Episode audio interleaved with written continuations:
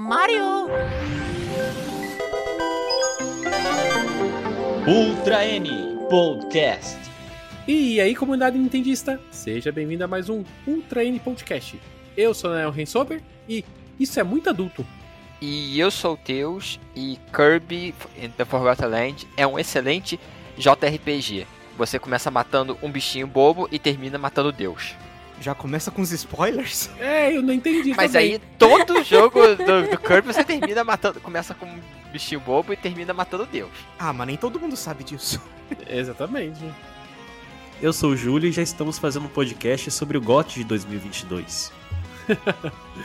Você é do time que já jogou o Kirby 3D ou é do time que está com dúvida se vale a pena ou não investir em Kirby in Forgotten Land?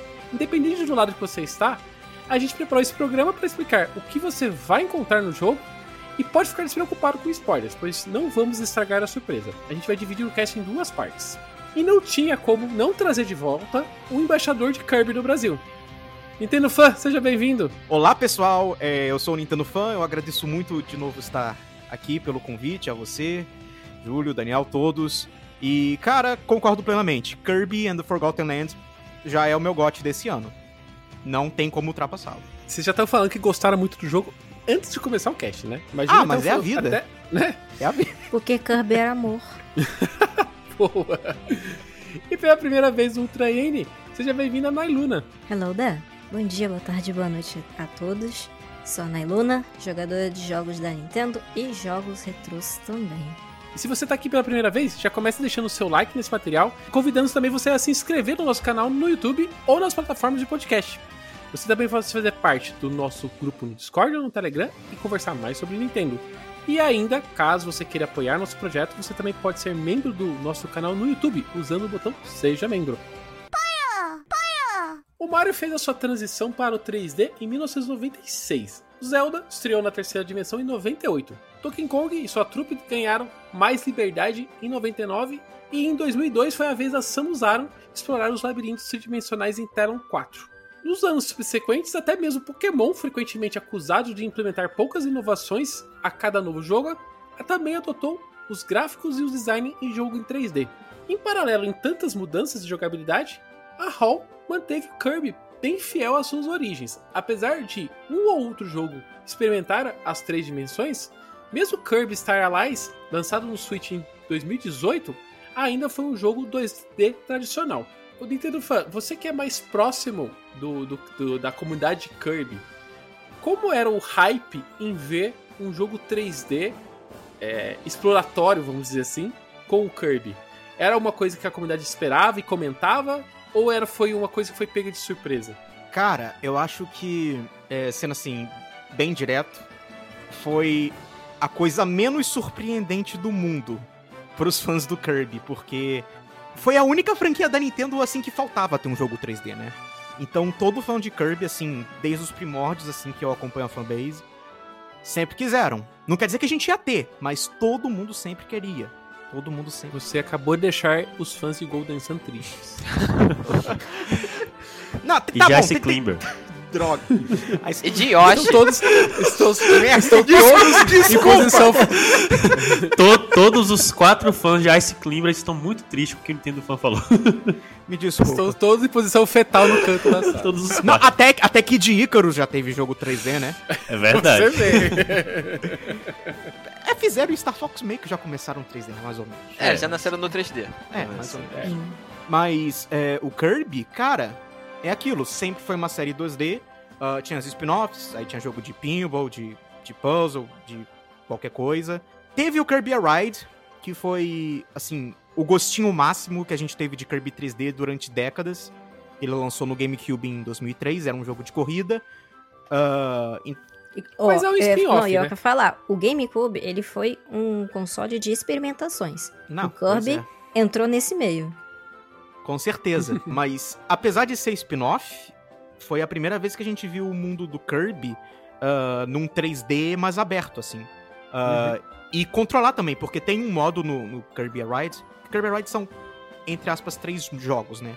O Top Ride, o, o Air Ride, o Top Ride e o City Trial. O terceiro modo, o City Trial, que é aquele que você explora um mapa gigante, tal, que Você coleta os itens, que nem, que nem o Smash Run do, do Smash Bros 4 de 3DS.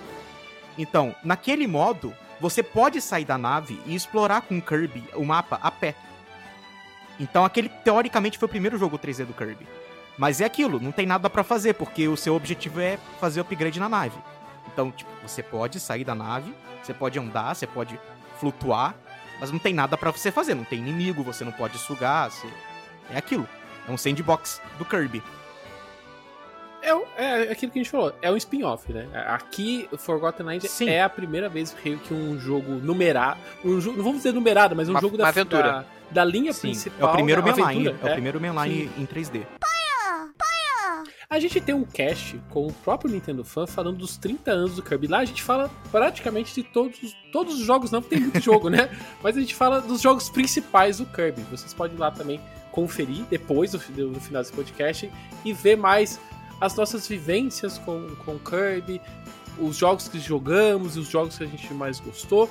Mas, Onai, e você? Aonde você conheceu o Kirby? Qual foi o seu primeiro contato, né? Meu com- primeiro com contato série? foi com o Super Nintendo. Eu era tão apaixonada por ele que na no layout, na interface do jogo, você tem umas cartinhas que é a, inter- é a visualização do que você tem de joguinho, né? Do- dos poderes dele. Uhum. Na época não existia esse negócio de Photoshop nem nada disso, era Paint. Eu ia lá, printava e fiz um ajuntado de todas as cartinhas, de todas as, as habilidades dele. E eu ficava lá admirando, igual uma boba. Eu adorava ver isso. E era tudo coloridinho, né? E aí eu fazia a foto dele junto com essa representação dessa fotinha embaixo. Era muito bonitinho. Muito bom. Kirby Forgotten Land foi revelado para o Nintendo Switch na tradicional Nintendo Direct de setembro, apresentado ainda no ano passado, em 2021. Na ocasião do trailer de estreia, muitas pessoas viram várias semelhanças desse novo Kirby com o que a Nintendo apresentou no Mario Odyssey. Vocês, no- na revelação, vocês fizeram essa, essa ligação com, com o jogo certeza. principal? Eu, eu, na verdade, já tomei aquela, aquele baque. Eu não imaginei que ia ver Kirby tão cedo assim. Eu achei que a gente ia ficar só com Star Allies. E eu tinha jogado, mas assim, joguei daquele jeito, né? Ah, Kirby e tal, poderzinho, bacana. E passou o tempo e eh, mais jogos vão saindo, você vai deixando ele na biblioteca, né? E aí, é, com essa parada de começar a fazer conteúdo pra internet, fazer live, eu comecei a voltar a jogar os jogos do Kirby, porque, sei lá, eu sempre joguei todos. Todos que tinha disponível eu tava lá jogando. E aí eu tava apresentando pra galera, tanto que eu influenciei algumas pessoas a comprar esse jogo novo, tá?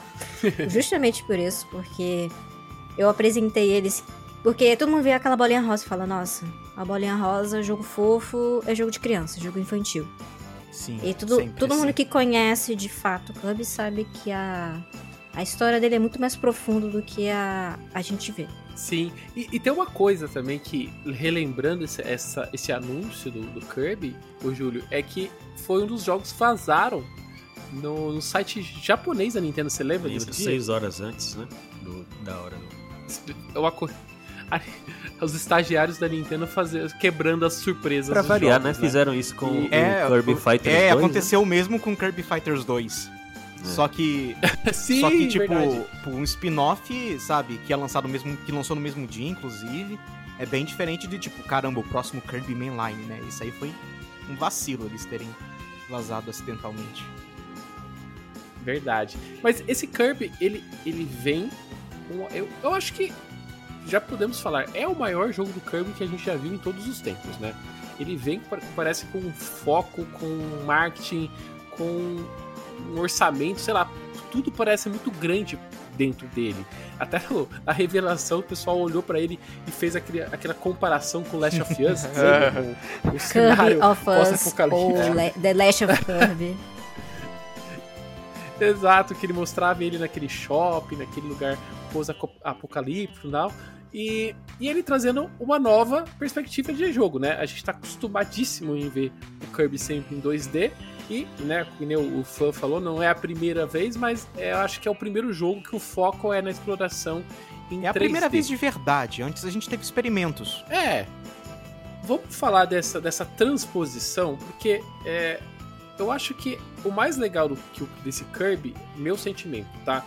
Eu não tenho assim aquela, eu não sou de jogar todos os jogos de Kirby, mas eu tenho, eu joguei muito os primeiros jogos do Kirby, principalmente no NES, né? E eu vejo uma como a, a Hall transfor- é, fez a transformação pro 3D muito próximo do que a gente tinha no, no, nos jogos Abençoai, originais, senhor assim. Sakurai. É o filhinho Porque assim, dele. a gente, gente- Como que é o Kirby 2D? É, beleza, é do ponto A do ponto B, mas cada fase ele era dividido em setores, blocos, né? Vamos dizer assim. E aqui a gente tem algo muito parecido. Você é, começa uma fase.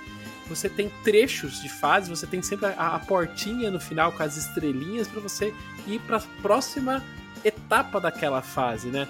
Então eu achei isso como como é muito semelhante à estrutura de, de, de fases, mesmo sendo em 3D com 2D. É, eles basicamente fizeram um jogo mainline do Kirby 2D, exatamente como a gente conhece, só que em 3D, com as mesmas regras, mesmas batidas, mesmos pontos, sabe? Tipo, ah, no meio da fase vai ter um mid-boss que você vai lutar, aí você pega o poder dele pra Uhum. resolver um puzzle numa área secreta. É a mesma fórmula, só que em 3D. Eles jogaram seguro, mas eles fizeram a transição muito bem. Exato. E outra coisa que eu gostei muito nessas fases, como elas são orgânicas, sabe? Elas não são fases que, sei lá, tem coisas jogadas pela, pela, pela fase, plataformas Não é, não é fase de Mario jogadas. Maker, né? Uhum. Eu gosto de É. chamar assim a fase de Mario Maker. Fase de Mario. Exatamente. Sabe o que, que é isso? É, sei lá, uma plataforma que tá jogada no meio do nada só pra você ligar o ponto A ao ponto B. Não. Cada fase parece que ela conta uma história, Uhum. né? É, e, e outra, isso. tá- Nossa, eu, eu gostei muito de Kirby, sabe, gente? Então tá difícil em, em transformar em palavras, mas vamos pegar a primeira fase. A primeira fase é, é a fase padrão de qualquer jogo do Kirby, vamos dizer assim. É aquela fase planície, aquela fase que é no verde, né? Só que Que nesse- eu tenho que salientar jogo- que é de propósito porque rosa e verde são complementares. Nada com uma pessoa especialista em artes para dar esse toque. Muito bom. Mas isso é, isso é bem legal.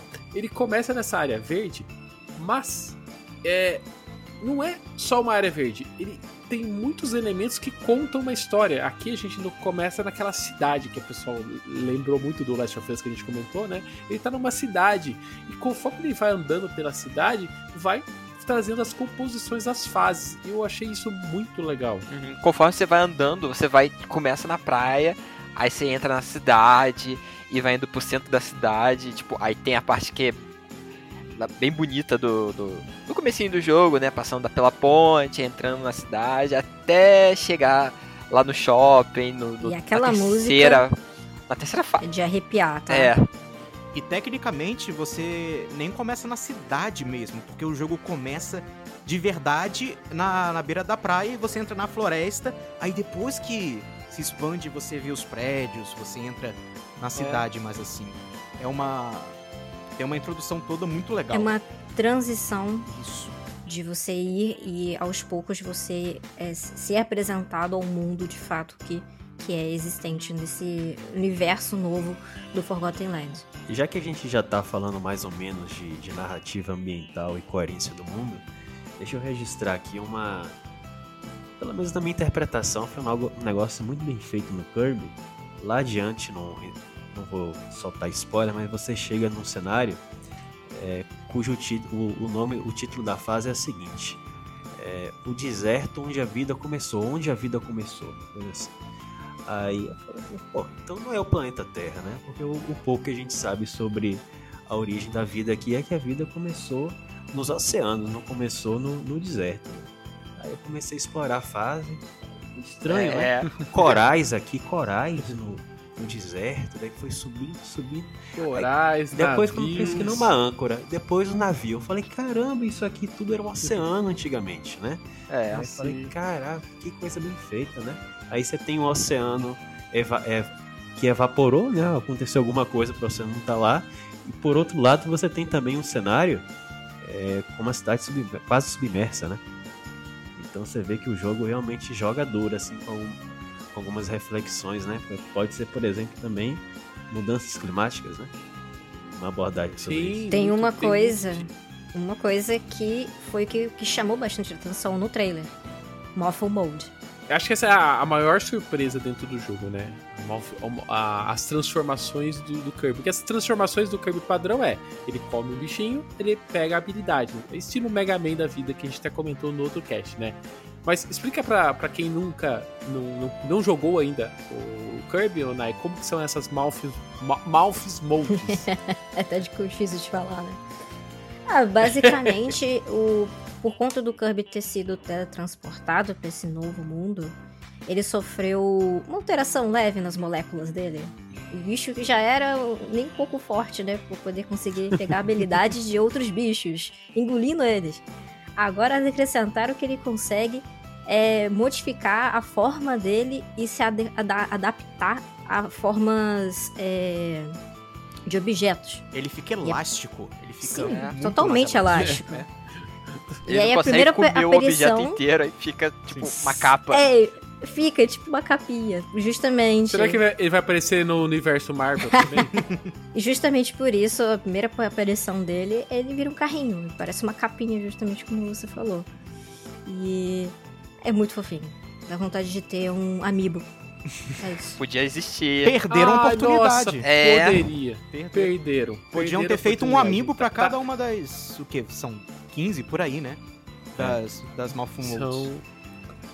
Acho que são Deixa eu dar uma 14. Se, olhada. se- se o Eu Júlio falei está no meu correto review na, quantas eram, só não lembro de cabeça. Se o Júlio está certo na, na, na pauta dele, ele falou que Ah, é então são 14. 14. Mas se for diferente, pode deixar nos comentários, tá, gente? Mas até no, no comecinho do jogo, é, a Nintendo lançou uma demo. Então, assim, você, se você não jogou nada do jogo não, e tá em dúvida, a primeira coisa que você pode fazer é baixar a demo que ainda está no eShop. Ele tem... É a primeira É- fase? é- São as é, três é, é uma primeiras. mis- Não, não, tipo, é, é, é, uma, é, um, é É um um mix mix. bem estranho do tutorial com a primeira e a segunda fase. E aí Isso. tem um chefe. Um boss, exatamente. Um macacão. Exatamente. Baixem a, a demo pra você testar a jogabilidade. Mas, voltando na- nessa demo, eu joguei a demo, fiquei louco pelo jogo, eu já tava louco pelo jogo, na verdade, né? E fui jogar o jogo completo. E quando eu fui jogar o jogo completo, é o que o, o Nintendo falou. Quando a gente joga a demo, a gente não sabe que é um mix. Uhum. Porque, né? É. É a demo, a demo está ali formatada. Quando a gente vai pro jogo é, final, tem muito mais coisas. E até mesmo tem uma É, abertura, Eles né? ocultam isso da Abertura- demo. é A, a música que a Nai falou. Sim, que me remete uma- muito ao do Odyssey. Sim, então aqu- aqu- aquilo que a gente tá vendo a Nintendo fazer, quase todos os jogos principais dela tem uma música Sim. cantada. A gente tem uma música cantada aqui também, né? E pegou, me pegou muito de É, surpresa. ma- mais ou né? menos, porque a música. Ah, sim. Sabe o que isso quer dizer? O quê? Que no novo Donkey Kong a gente vai ter um Vai DK ter o Rap 2. DK Rap De- 2, rapaz! Não aceito Agora nada tem que Na ter. verdade, na verdade, ele abriu, ele abriu porteiras para os demais jogos. Não o jogo. aceito nada mais do que 5 horas de DK Rap 2. Mas esse do Kirby é, é interessante porque a música dele. ah, isso não é spoiler, porque tocar na primeira fase, mas a música Claro. dele é cantada. Não, É não. cantada, mas é uma letra. É, é uma língua inventada. Que eles inventaram pro jogo. Ah, então, tipo, Ah, é, você escuta, o áudio é uma língua que eles inventaram, só a legenda que é Ah, não, pera aí. Agora, pera aí. Então, agora me explica esse negócio. Eu pe- juro que eu pensei que eu pensei que era a música Não, não, japonês, não é tava- japonês. Não é japonês, não. Sério? Eu Não é Peraí, todas aquelas letras. Aquelas letras têm fonética. Aquelas letras então. têm fonética. Meu e Deus. Não, não só naquela parte, mas nos objetos que estão dentro do jogo também. É língua dos Sims, cara. É, Eu, eu, jurava que era japonês. Ô, Não, Nintendo não fã, o, Ó. o único precedente disso que, que eu lembrava é Star Fox Adventures, né? Que, que o, o- É, os, é os dinossauros lá, eles, eles, eles trocam algumas consoantes, né? pra- Eles inventaram uma língua pro jogo pra fazer essa música e também pra botar ah, nos cartazes e tal da, da, da cidade. Mas se você é, pegar. Porque, claro, os fãs são doidos, eles já traduziram todos, todas as letras, né? Aham. Tem no, jo no jogo, no final do jogo, não é spoiler, gente. Esse alfabeto aparece. Eu entendi naquela parte, falei, putz, esse alfabeto Sim, é sim. real.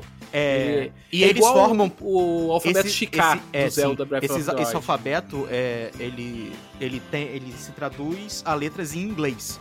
Então, se você. Mesmo que você estivesse jogando a versão japonesa do jogo, por exemplo. Você tá caminhando na cidade, aí tem um prédio lá atrás com- escrito alguma coisa nesse alfabeto. Se você pegar aquela letra é, e traduzir ela para é, pro nosso alfabeto, vai aparecer o nome da companhia, ah, ou alguma palavra, ou alguma coisa. E elas sim. batem com as lores que você recebe nos figurinos, inclusive. Foi tudo É, muito bem Pra, pensado. pra, que- pra quem tá Que acostumado legal. com Zelda, né? A questão É. de ter um idioma todo novo representado nu- num grafema é uma coisa. Agora, o fonema em si é, é surpreendente, né? Pelo menos é, é muito mais Não, o, avançado. fo- o fonema eu tinha pego, o Nintendo Fan, mas a música eu não tinha pego. Eu já ia, eu, era um ponto que eu ia reclamar, mas peraí, por que, que não, não localizaram a música? Agora que você explicou, Ah, faz É, todo especialmente. sentido. Sabe, de- deixa, ah, eu te, seria- deixa eu te contar uma coisa também. Fale. Deixa eu te contar uma coisa também, que o pessoal que comprou o jogo é, importado, tem muita gente que pegou o jogo na, na China. E recebeu o jogo e, e reclamou: Ah, o, o jogo tá tudo certinho. Só que a, a, a a música Não, tá em não. chinês. O áudio da música é igual. é, Depende do seu console, né? É, Essa foi muito boa. eles não fazem versões diferentes mais dos Uhum. jogos. Eles botam um programinha Sim, sim. automático assim que já muda a língua dependendo da região do seu console. Tá aí uma coisa que eu não sabia. Muito legal. Muito Eu bom. acho que dá pra confundir com, com o japonês, porque a cantora deve ser japonesa. Não, não? pois é. É. Aí É, ela fica com é fonemas sim, sim. ja- semelhantes Ô, ao tem que colocar isso aí pelo Vou- menos na, na, na- lá na primeira metade da primeira metade do iceberg do Kirby, né? Esse é É, um segredo interessante. em falar em, em iceberg de Kirby, é bom é, salientar que Kirby é um jogo que você só joga. E se você for uma pessoa fissurada, doida da vida, você vai procurar pra entender a história dele profundamente. E você vai ver que muito da história ela é subentendida, porque ela não é contada durante a história, ela tá espalhada no jogo. Sim, Você e, que vai procurando as peças em vários jogos. também. Sim. Aqui, é, eu fui olhar e fui conversar com a galera. Falei, gente, o Kirby é basicamente um deus. É isso. é como assim? Aí eu expliquei, porque o nível dele de criação, não criação do personagem, mas criação do ser vivo que ele é. Sim. Você chega dele. nessa conclusão. É isso, a origem dele, você chega nessa conclusão. Porque toda a lore dele envolve seres é, celestiais e, e intergalácticos, sabe? É uma parada muito, muito criativa, mas não, não deixa de ser algo muito. É... Não é viajada a palavra que eu queria falar, mas. Aprofundado, É. né? É que- Achei que você não espera num É jogo disso. isso, justamente. Nos jogos, nos jogos mais antigos do Kirby, é, até a década de 2000, até a década de 2010, antes do Return to Dreamland, os jogos, eles, tipo, vou dar uma generalizada aqui, mas eles eram mais ou menos como Mario. As histórias Uhum. eram, tipo, in- é, não dependiam uma da outra. E ainda não depende. Mas tinham jogos Era o Kirby querendo É. comer mais. Dito isso, os jogos tinham ligações com os anteriores, mas você não precisava jogar pra entender. Por exemplo, é, o Kirby's Dream Land 3, continuação do Dream Land 2. O vilão é o mesmo, o vilão é a evolução daquele vilão. Aí o Kirby 64, a mesma coisa, é, sabe? Aí você vai passando o Kirby's Quick Squad. Ah, o navio do Meta Knight, tá, ah, o Halbert tá afundado. Por quê? Porque você afundou ele no Kirby Superstar. Então tinha uma, tem uma linha do tempo. é, os jogos Sim. eles, eles se passam, eles têm continuidade, mas é aquilo, são os detalhes. Não vai interferir a sua experiência, tipo, ah, esse é o meu primeiro jogo do Kirby. Você não vai precisar jogar todos os anteriores pra entender uma lore super complexa. A questão, e que eles começaram a fazer é, especificamente mais agora com jogos do Kumazaki, é que tem lore implícita. E se você quiser ir atrás dessa lore, cara, vira um iceberg gigante, sabe? Tem muita coisa. E deixa eu pegar esse ponto que você tá Hum. falando da lore, que a Nai também comentou, e a gente não, não deixou claro pra quem tá nos ouvindo, mas durante as fases, você. Cada fase tem várias missões. E uma das missões que tem na fase, que não, não é a missão principal, é você achar uns colecionáveis. Que é um, os Kinder Ovo. Eu chamo de Kinder Ovo aquele negócio, né? É o famoso São Kinder gacha. Ovo. Você, É o gato. Ó, tem uns Gacha, lá que são tão né? caros quanto o Kinder Ovo, hein? Uhum. É. Boa. Mas assim, nas fases você junta moedinhas pra você brincar em maquininhas de gacha, que você ganha o Kinder Ovo e você ganha umas miniaturas, umas estatuetas. E qual é Ah, o Smash Bros. Os troféus. do GameCube, do. Wii, os troféus. Isso. Muito legal aquilo lá. É, e você tem. São quatro níveis, se eu não me engano, de Isso. gacha, né? Uhum. É, sendo que quanto mais, o nível maior, é mais caro pra você tirar essas, essas bolinhas de dentro do gacha. E, e cada bonequinho tem essa lore que a Nai e que o Nintendo Fan comentaram. Né? Tem uma, uma história gigante dentro de cada um desses bonequinhos. Então, se você é o maluco dos Kirby, pode tentar colecionar todos. Vocês têm ideia de quantos são, São, no final? são uns 300 contas? por aí. né? 300? Deixa eu ver se eu acho. Mas não são todos que tem lore. É bom deixar isso bem claro. Tá. Os, É, tem um. Tem um. Eu lembro que eu, vi- eu peguei um que é um. É um. Só um É, milk. é, É, é, só uma é, tem latinha uns que, de. que não tem nem É, tem que nem leite. tem descrição, é. Os únicos que tem descrição É. são os que tem três estrelas, eu acho, no- na base. Ah, Que são, a tipo, história, os né? personagens principais, os chefes, alguns É. inimigos novos. Tipo, o inimigo antigo, sabe? Tipo, digamos, um Cabu, não tem descrição. Mas aí você pega um inimigo novo que eles criaram pra esse jogo. Aí esse vai ter lore, sabe?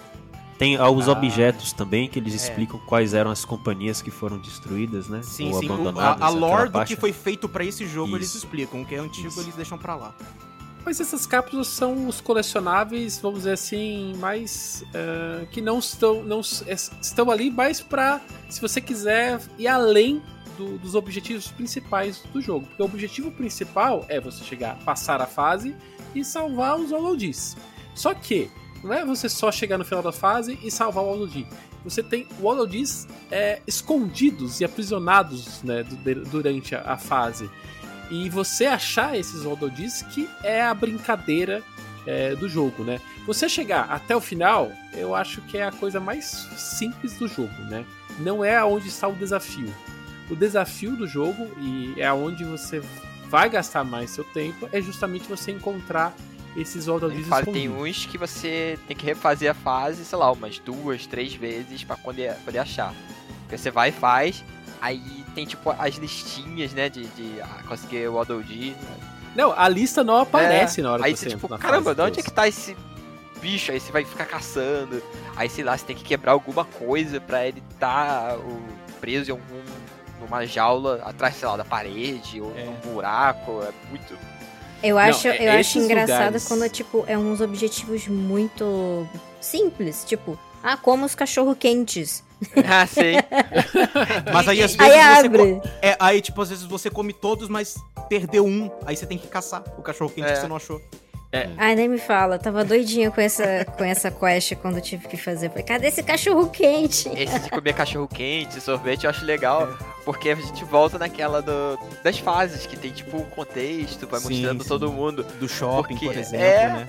Eu lembro, é, eu lembro de um do shopping, que tá na- você chega na praça de alimentação, tem as comidinhas em cima da- das mesas e tem os bichinhos sentados na- nos bancos, tipo, E eles como se não estivessem atacam. comendo. É, Eles só estão comendo lá, eles estão na vida deles. Mas você pode atacar eles. é. É, eu, Ah, gente, e os, e os cachorrinhos dormindo? Vocês Eu atacava. eles, tá? Dá dinheiro! Dá dinheiro! É, Olha o Luísa capitalismo. os Mel, upgrades são Luísa caros. Mel. É, você deixou a mulher da casa abandonada no chinelo aí, viu? O Kirby só tem de fofo é a cara, porque o resto Só. é destruição pura, tá? É, Agora, em termos assim de design, a distribuição desses Waddle Dees que eu vejo, pelo menos em, em três níveis diferentes, né? Aquele que tá no, no- no fim da fase, aqueles quatro que estão escondidos, né? Em alguns lugares do cenário e É cinco, Júlio, não é? São três que. Ó, são, São três que você tem que achar na fase. Sim, Um você ganha por passar. isso. Aí tem os três que você tem que achar, que pode variar acho que de 3 a 5. Agora eu não me lembro. E tem Não, no fim da as fase tem sempre três. Não, no, Sim, fim no final da fase tem sempre três. Três. Durante a fase varia. Em jaulas, varia, Varia, varia. Ah, varia entre varia. 3 e 5. E além desses, tem as missões extras, que dão Exato. sempre um. Exato. Esse design eu achei assim sensacional. É, uma coisa que eu amo 3D World, então, eu- joguei tantas vezes 3D World, eu zerei todas as fases com os cinco personagens, mas caramba, eu senti falta do elemento exploração. É muita plataforma, é, tem um certo foco no multiplayer no design. E eu senti falta da exploração. Tudo bem, tem as- aquelas três Star Coins, tem os carimbos, Mas eu achei que faltou uma coisa. Então, quando eu, eu comecei a refletir sobre o, o design do Forgotten Land, imaginei o seguinte, pô, interessante, parece 3D World e 3D Land, porque você precisa chegar no final da fase, não é o, o design do, do Mario 3D clássico, de você repetir a mesma fase para poder pegar a, a estrela do poder. E as fases são compactas, né? Elas são estreitas, digamos. São compactas, são estreitas, são, são estreitas parecidas com, né? São estreitas, tão estreitas quanto a do 3D World, por exemplo. Elas só não Então- dão essa ilusão porque tem muita parede invisível. Isso. Ah, é. Só que eles conseguiram implementar a- a- o elemento da exploração de um jeito que, pra mim, jogando pro Ridge World, o tanto que eu joguei, pra mim era impossível fazer na, na perspectiva é, parecida com a de 3D World. E ainda colocaram essas pequenas missões, né? Submissões para você cumprir na fase, que são submissões secretas, né? Você precisa realmente ir para experimentação ou concluir a fase até que o jogo vá te dizendo progressivamente no que consiste. Então, assim, Ou Eu você achei- pode fazer também. Tem muita É. é. missão que eu não sabia que era missão, eu fiz e no final, ah, isso era uma missão. Isso, sabe? Só de. É, isso aconte- aconteceu. Agora, nos níveis mais avançados, eu realmente precisei passar das fases pro jogo me dizer o que que, o que, É. consistia. E que é, é meio inusitado, mas enfim. E eu gostei muito dessa situação porque parece. Tem um pouco do 3D, 3D World, tem um pouco do. E tem um, um pouco do Super Mario Odyssey, dessa questão de você fazer pequenas missões durante a fase. Pra mim é um equilíbrio perfeito, assim. é, em termos de exploração. Eu gostei muito de explorar nesse Kirby, como eu, não- eu não gostava há muito tempo atrás. Talvez até no. Acho que o, pré- o último precedente foi Super Mario Odyssey. A Mario Odyssey também. É, as missões ajudam você. Não é que te ajuda, na verdade te faz ter vontade de explorar É. mais, né? Porque você fica olhando cada buraquinho e o jogo é muito inteligente nisso, em esconder os detalhes. Tem sempre uma passagenzinha, um buraquinho, ou você precisa de uma habilidade para você destravar alguma parte do cenário. É, sempre tem um segredo. Toda é, fase esse tem é o segredos. ponto, ponto forte desse jogo, porque você vai comparar com os outros Kirby's, eles são bem lineares. Eles são jogos de plataforma onde você pula, tem plataforma, é uma questão visual, é o Kirby, a habilidade dele, os bonequinhos bonitinhos, bonitinhos, e alguns colecionáveis entre as fases.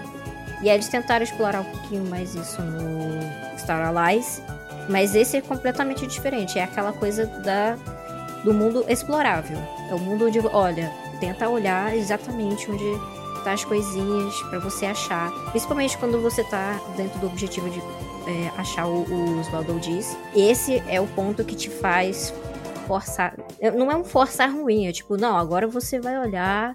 Sabe aquele negócio lá? Tá vendo? Esse aqui é um prédio. Você não tava vendo antes. Você, pra quê? Você tá procurando Valdodis, você quer salvá-los. O Nintendo Fan, você fez Fiz, o 100% fiz. nesse, eu fiz, eu fiz, missões? 100%, eu fiz 100%, Não esperava menos eu fiz de você, 100% tá? em todos os jogos do Kirby, tirando um ou dois spin-offs que o Aí. 100% é inconsequentes. Muito bom. Em relação ao combate, o Nintendo Fan, você que é o, o maluco do Kirby, vamos lá. É a O primeira maluco vez que a gente, que a vou- gente vou botar isso tá. na minha lápide. É que a gente, assim, Kirby não é uma série que, tão, que é tão famosa do Brasil. Até é difícil você ver pessoas que jogaram to Kirby é engraçado porque ele é nicho, mas ao mesmo tempo ele é aquele nicho que você até conhece, você só não se intera nele se você não fizer parte da fanbase. Na verdade, eu acho que a gente. Aqui, a, a Naya até falou, acho que no começo do cast, que é essa questão do visual dele, bolinha É. cor-de-rosa. Temos Sim. os preconceitos Mas- da, das mas isso é nossas 100% sociedades verdade, Que faz. Porque, tipo, É, é. Desculpa a comparação, mas, tipo, por exemplo, Pokémon. Se fosse só o Pikachu, sabe, só o Pikachu, que ele fosse, tipo. É porque a gente já tá acostumado. Então, tipo, ah, se não é, tivesse um tipo, se não Charizard, tive- você tá é, falando, o Charizard se salvou não a tivesse franquia. Charizard, se não tivesse uns Pokémons mais brutamontes, assim. Ou então se os humanos não, não, fosse, não existissem, fossem só os Pokémons, não tivessem os treinadores. Ou até mesmo se não tivesse o anime, porque eu acho que o anime do Pokémon ajudou demais a propagar a série. Hum. ah, talvez um número menor de pessoas se conectassem. Entende? Porque foi uma coisa muito ampla. O Kirby, o Kirby tudo é bonitinho. Tudo, até você chegar ao chefe final, né? Até chegar ao chefe final. Mas a princípio tudo é muito bonitinho, é tudo muito doce, é tudo, tudo muito lindo. Então, Mas, ô, deixa eu puxar o que eu tava comentando. Eu sei que eu tava falando do combate, né? Então, você já, já combateu muitos inimigos até agora, né? como foi ver o combate se transformar em, em habilidades nesse universo? Essa era a coisa que eu tava 3D? mais preocupada, mais preocupado com o jogo. Era a coisa Acho que quem é fã de Kirby, É. essa é a maior preocupação. Essa é a maior preocupação, porque ah, no passado nós tivemos Kirby's com combates muito simples. No passado, no passado mesmo, os primeiros jogos. Mas, tipo, tudo bem, porque era, era o normal, sabe, da época. Principalmente o de 64, porque É. se você for reparar, ele é um dos mais simples de combate. Ele, é o- ele é o mecanicamente mais simples, é que ele tem muita variedade de habilidade, mas... Todo mundo Uhum. morre com hit no, no MMO. Então, mas isso era no, no Kirby's Adventure também, sabe? No início começou assim, era um poderzinho por habilidade, você só tinha um ataque, às vezes você tinha dois, era assim. E beleza, Mega Man também é assim, saca? Você pega um poder, você explama aquele poder até trocar. Ok. Só que aí o Sakurai, maluco genial, decidiu botar um sistema de joguinho de luta dentro das habilidades. Ele falou, ah, vamos fazer um Street Fighter nisso, sabe? Com esse Sakurai comando. Cofeiro. Vou É. vou transformar esse jogo aqui em um jogo de luta É também. quase isso. Literalmente colocou a faixa no Kirby. Botou, Vambora. botou, bora botar os ataques do Ryu aqui no Fighter Kirby. Aí agora, se você apertar B, ele dá um, um ataque. Se você apertar pra cima, B dá outro. Baixo B, é, frente e trás. Você botou os comandos. E, ok, não são comandos tão é, complicados quanto jogos de luta. É, claro. Muito menos Tem o meia-lua. É, é. Ó, até tem. Até tem. Só que. Tem. Você Ah, dá um. tem. ra- Tem. No, eu lembro que no, no de Yo-Yo, por exemplo, você tem que fazer os comandos doidos pra Sim, fazer. você tem que tipo, fazer, é tipo, verdade. baixo, cima, B.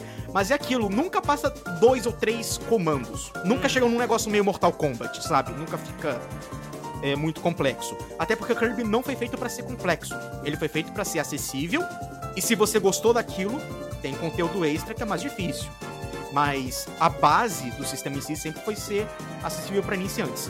Então, quando o Sakurai fez o Superstar, ele botou esse sistema de cada habilidade vai ser seu próprio personagem de jogo de luta, digamos assim, e você pode querer aprender todos eles se quiser, sabe? Os chefes podem ter mais vida, você pode se defender, sabe? Se você se defender quando o chefe te ataca, você leva menos dano, talvez você até dê um pouco de dano no chefe, dependendo. É, basicamente botou status mesmo, né? Nos personagens e nos inimigos. Porque antes tudo morria com um hit, ou com seis hits, ou, sabe? Era bem definido. Foi só no Amazing Mirror, de 2003, que eles voltaram a botar múltiplos ataques, e eu acho que isso foi por influência do anime. Ah, porque o Sakurai que fez o anime também, e no anime as habilidades têm vários poderes, que nem no Superstar. E foi um processo um pouco lento até chegar aos jogos do Kumazaki, né, com Return to Dreamland, que aí todas as habilidades têm múltiplos ataques, até as que não tinham, tipo Stone. No, no, no Superstar, por exemplo, o Stone só vira pedra. No Return to Dreamland pra frente, você tem um soquinho de pedra, você pode virar uma pedra maior, sabe? Tem umas variações. E isso foi se aprofundando a cada jogo e, e chegou no ponto do Star Allies. E o Star Allies tem tanta habilidade e cada habilidade tem tantos movesets, com tantas variações, e você pode aplicar fogo, pode aplicar água, pode aplicar vento, né? E eu acho que o Star Allies é o jogo do Kirby, por mais controverso que seja a qualidade das fases do Star Allies, da campanha principal, em termos de mecânicas, ele é o Kirby mais complexo, mais completo no sistema de combate. E aí você, você pensa, se o Kirby chegou no ápice do ápice do combate 2D, como eles vão traduzir isso pro 3D? Como você faz isso? Então essa era a coisa que eu tava mais preocupado. Porque quando começou o trailer do, do Forgotten Lands, lá naquele direct, não mostraram habilidades no início. Começou só com o Kirby andando, o Kirby sugando. Aí só na segunda metade do trailer que mostra ele sugando um Blade Knight e virando sorte. Aí eu, caraca, tem habilidade, mano, eu sabia que ia ter habilidade. Eles eu fiquei muito empolgado.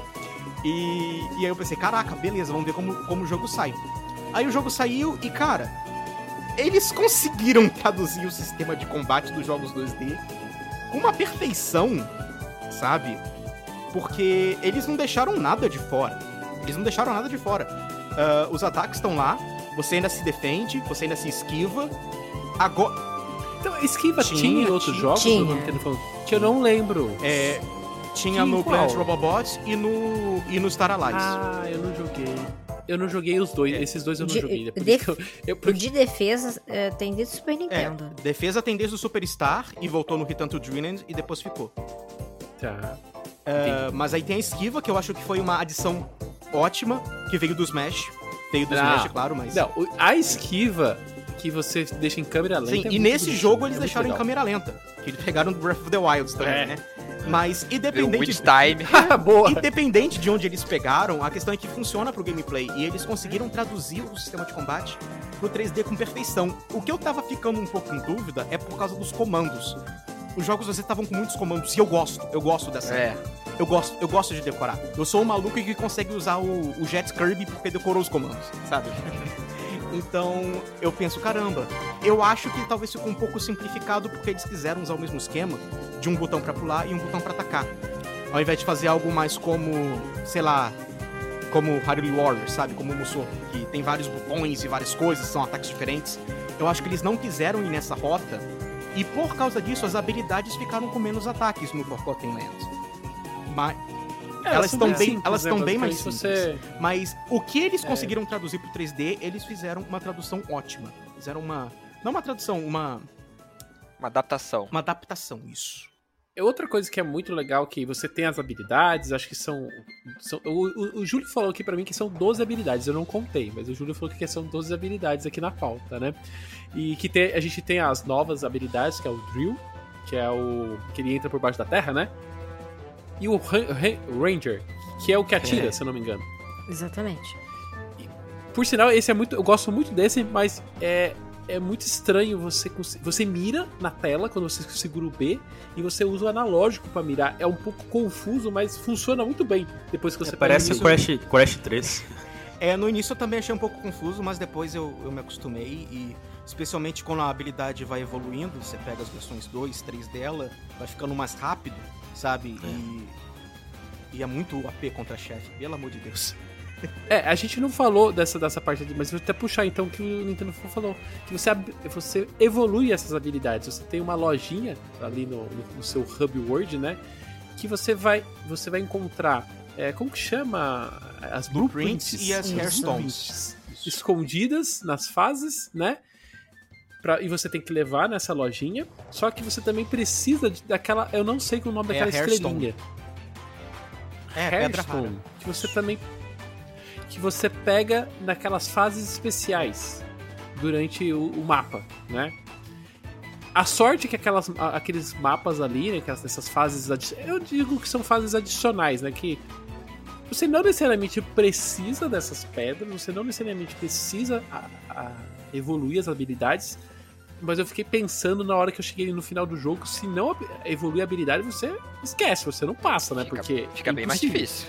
É, o jogo foi feito. Fica bem o jogo difícil. Foi feito, ah, assim como os outros jogos da série, eu acho que ele foi feito de uma maneira de.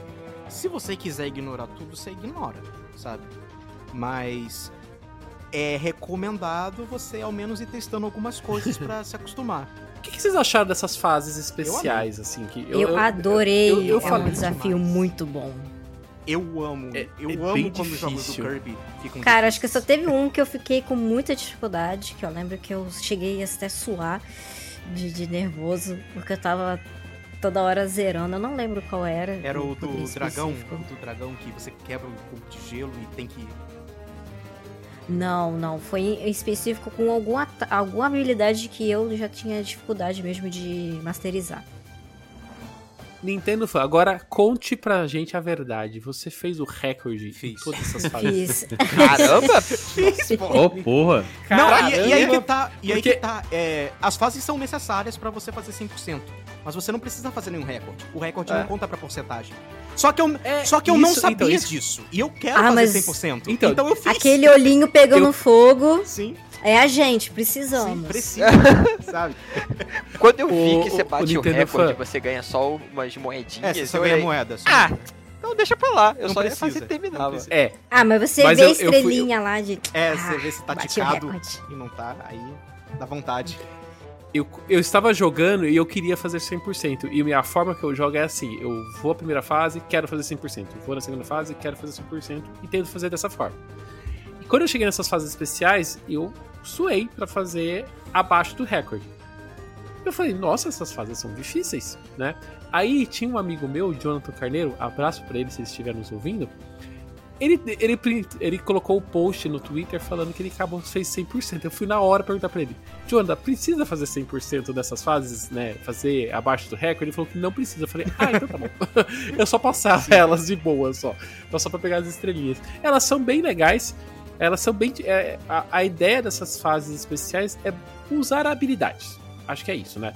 Cada fase ele usa a- uma das habilidades, uma das cópias e até mesmo os Mouth Molds lá. Você tem desafios para você usar elas em sequência, em desafios. Eu achei é uma adição bem legal.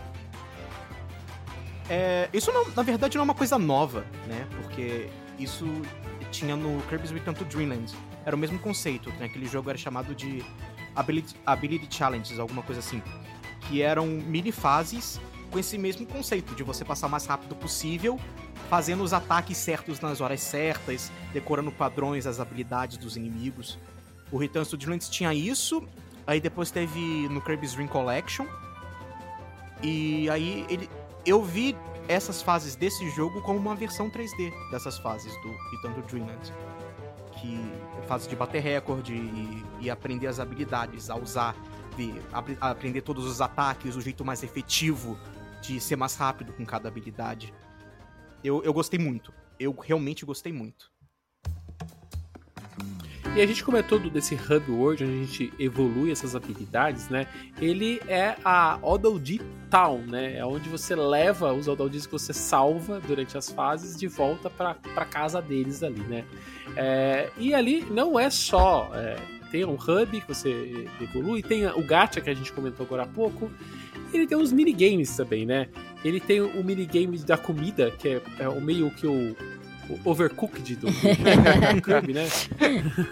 é muito bonitinho, que vocês têm que servir a fila do, dos Aquele pra mim é o mais né? difícil. É. Ele Ah, me lembra aqueles minigames do Pokémon no Pokémon Stadium.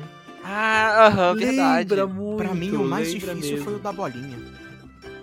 Ah, Nossa, nem me fala explica dessa na- bolinha, por favor.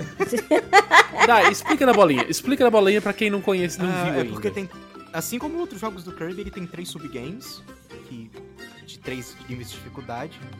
Que tem esse do, do lanchinho, o segundo é o da pescaria. do lanchinho, lanchinho, né? ótimo. É, o, É o se- lanchinho. é o lanchinho. O segundo é o da pescaria, que é o mais simples, é o mais fácil. Talvez nem considerem. Mas a talvez. pescaria, cara, é pra você relaxar. Sim, sim.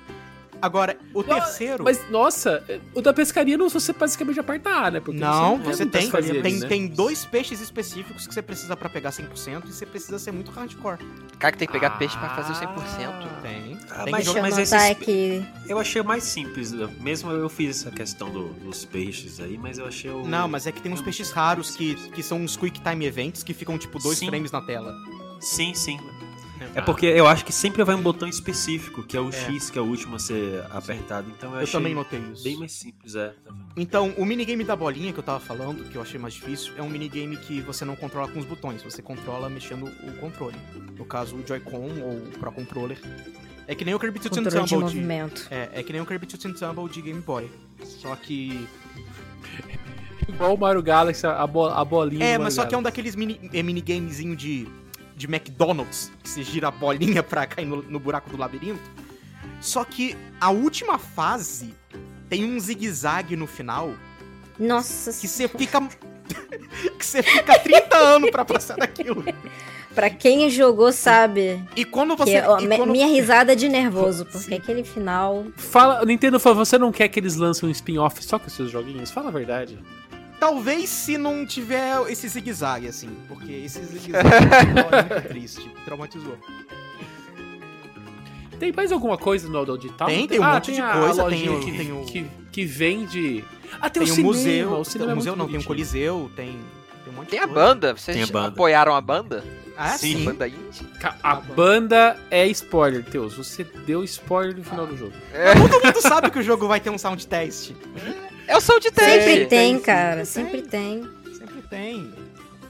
Mas o Coliseu, o Coliseu eu só joguei uma, uma, uma, Ih, uma partida. Você não lutou então com, com o Meta Knight? Ah, Não. Não, no Meta Knight eu lutei. Ah. Coliseu. ah, então você só fez uma ah, sequência você só só. fez o primeiro, né? Uma sequência. É, uma, uma sequência eu fiz, mas eu- depois eu sei que ele expande, mas eu não voltei lá. O, o, o, o Coliseu. Depois, depois na parte de spoiler você me o conta. Coliseu o é a versão desse jogo da, da Arena e da True Arena.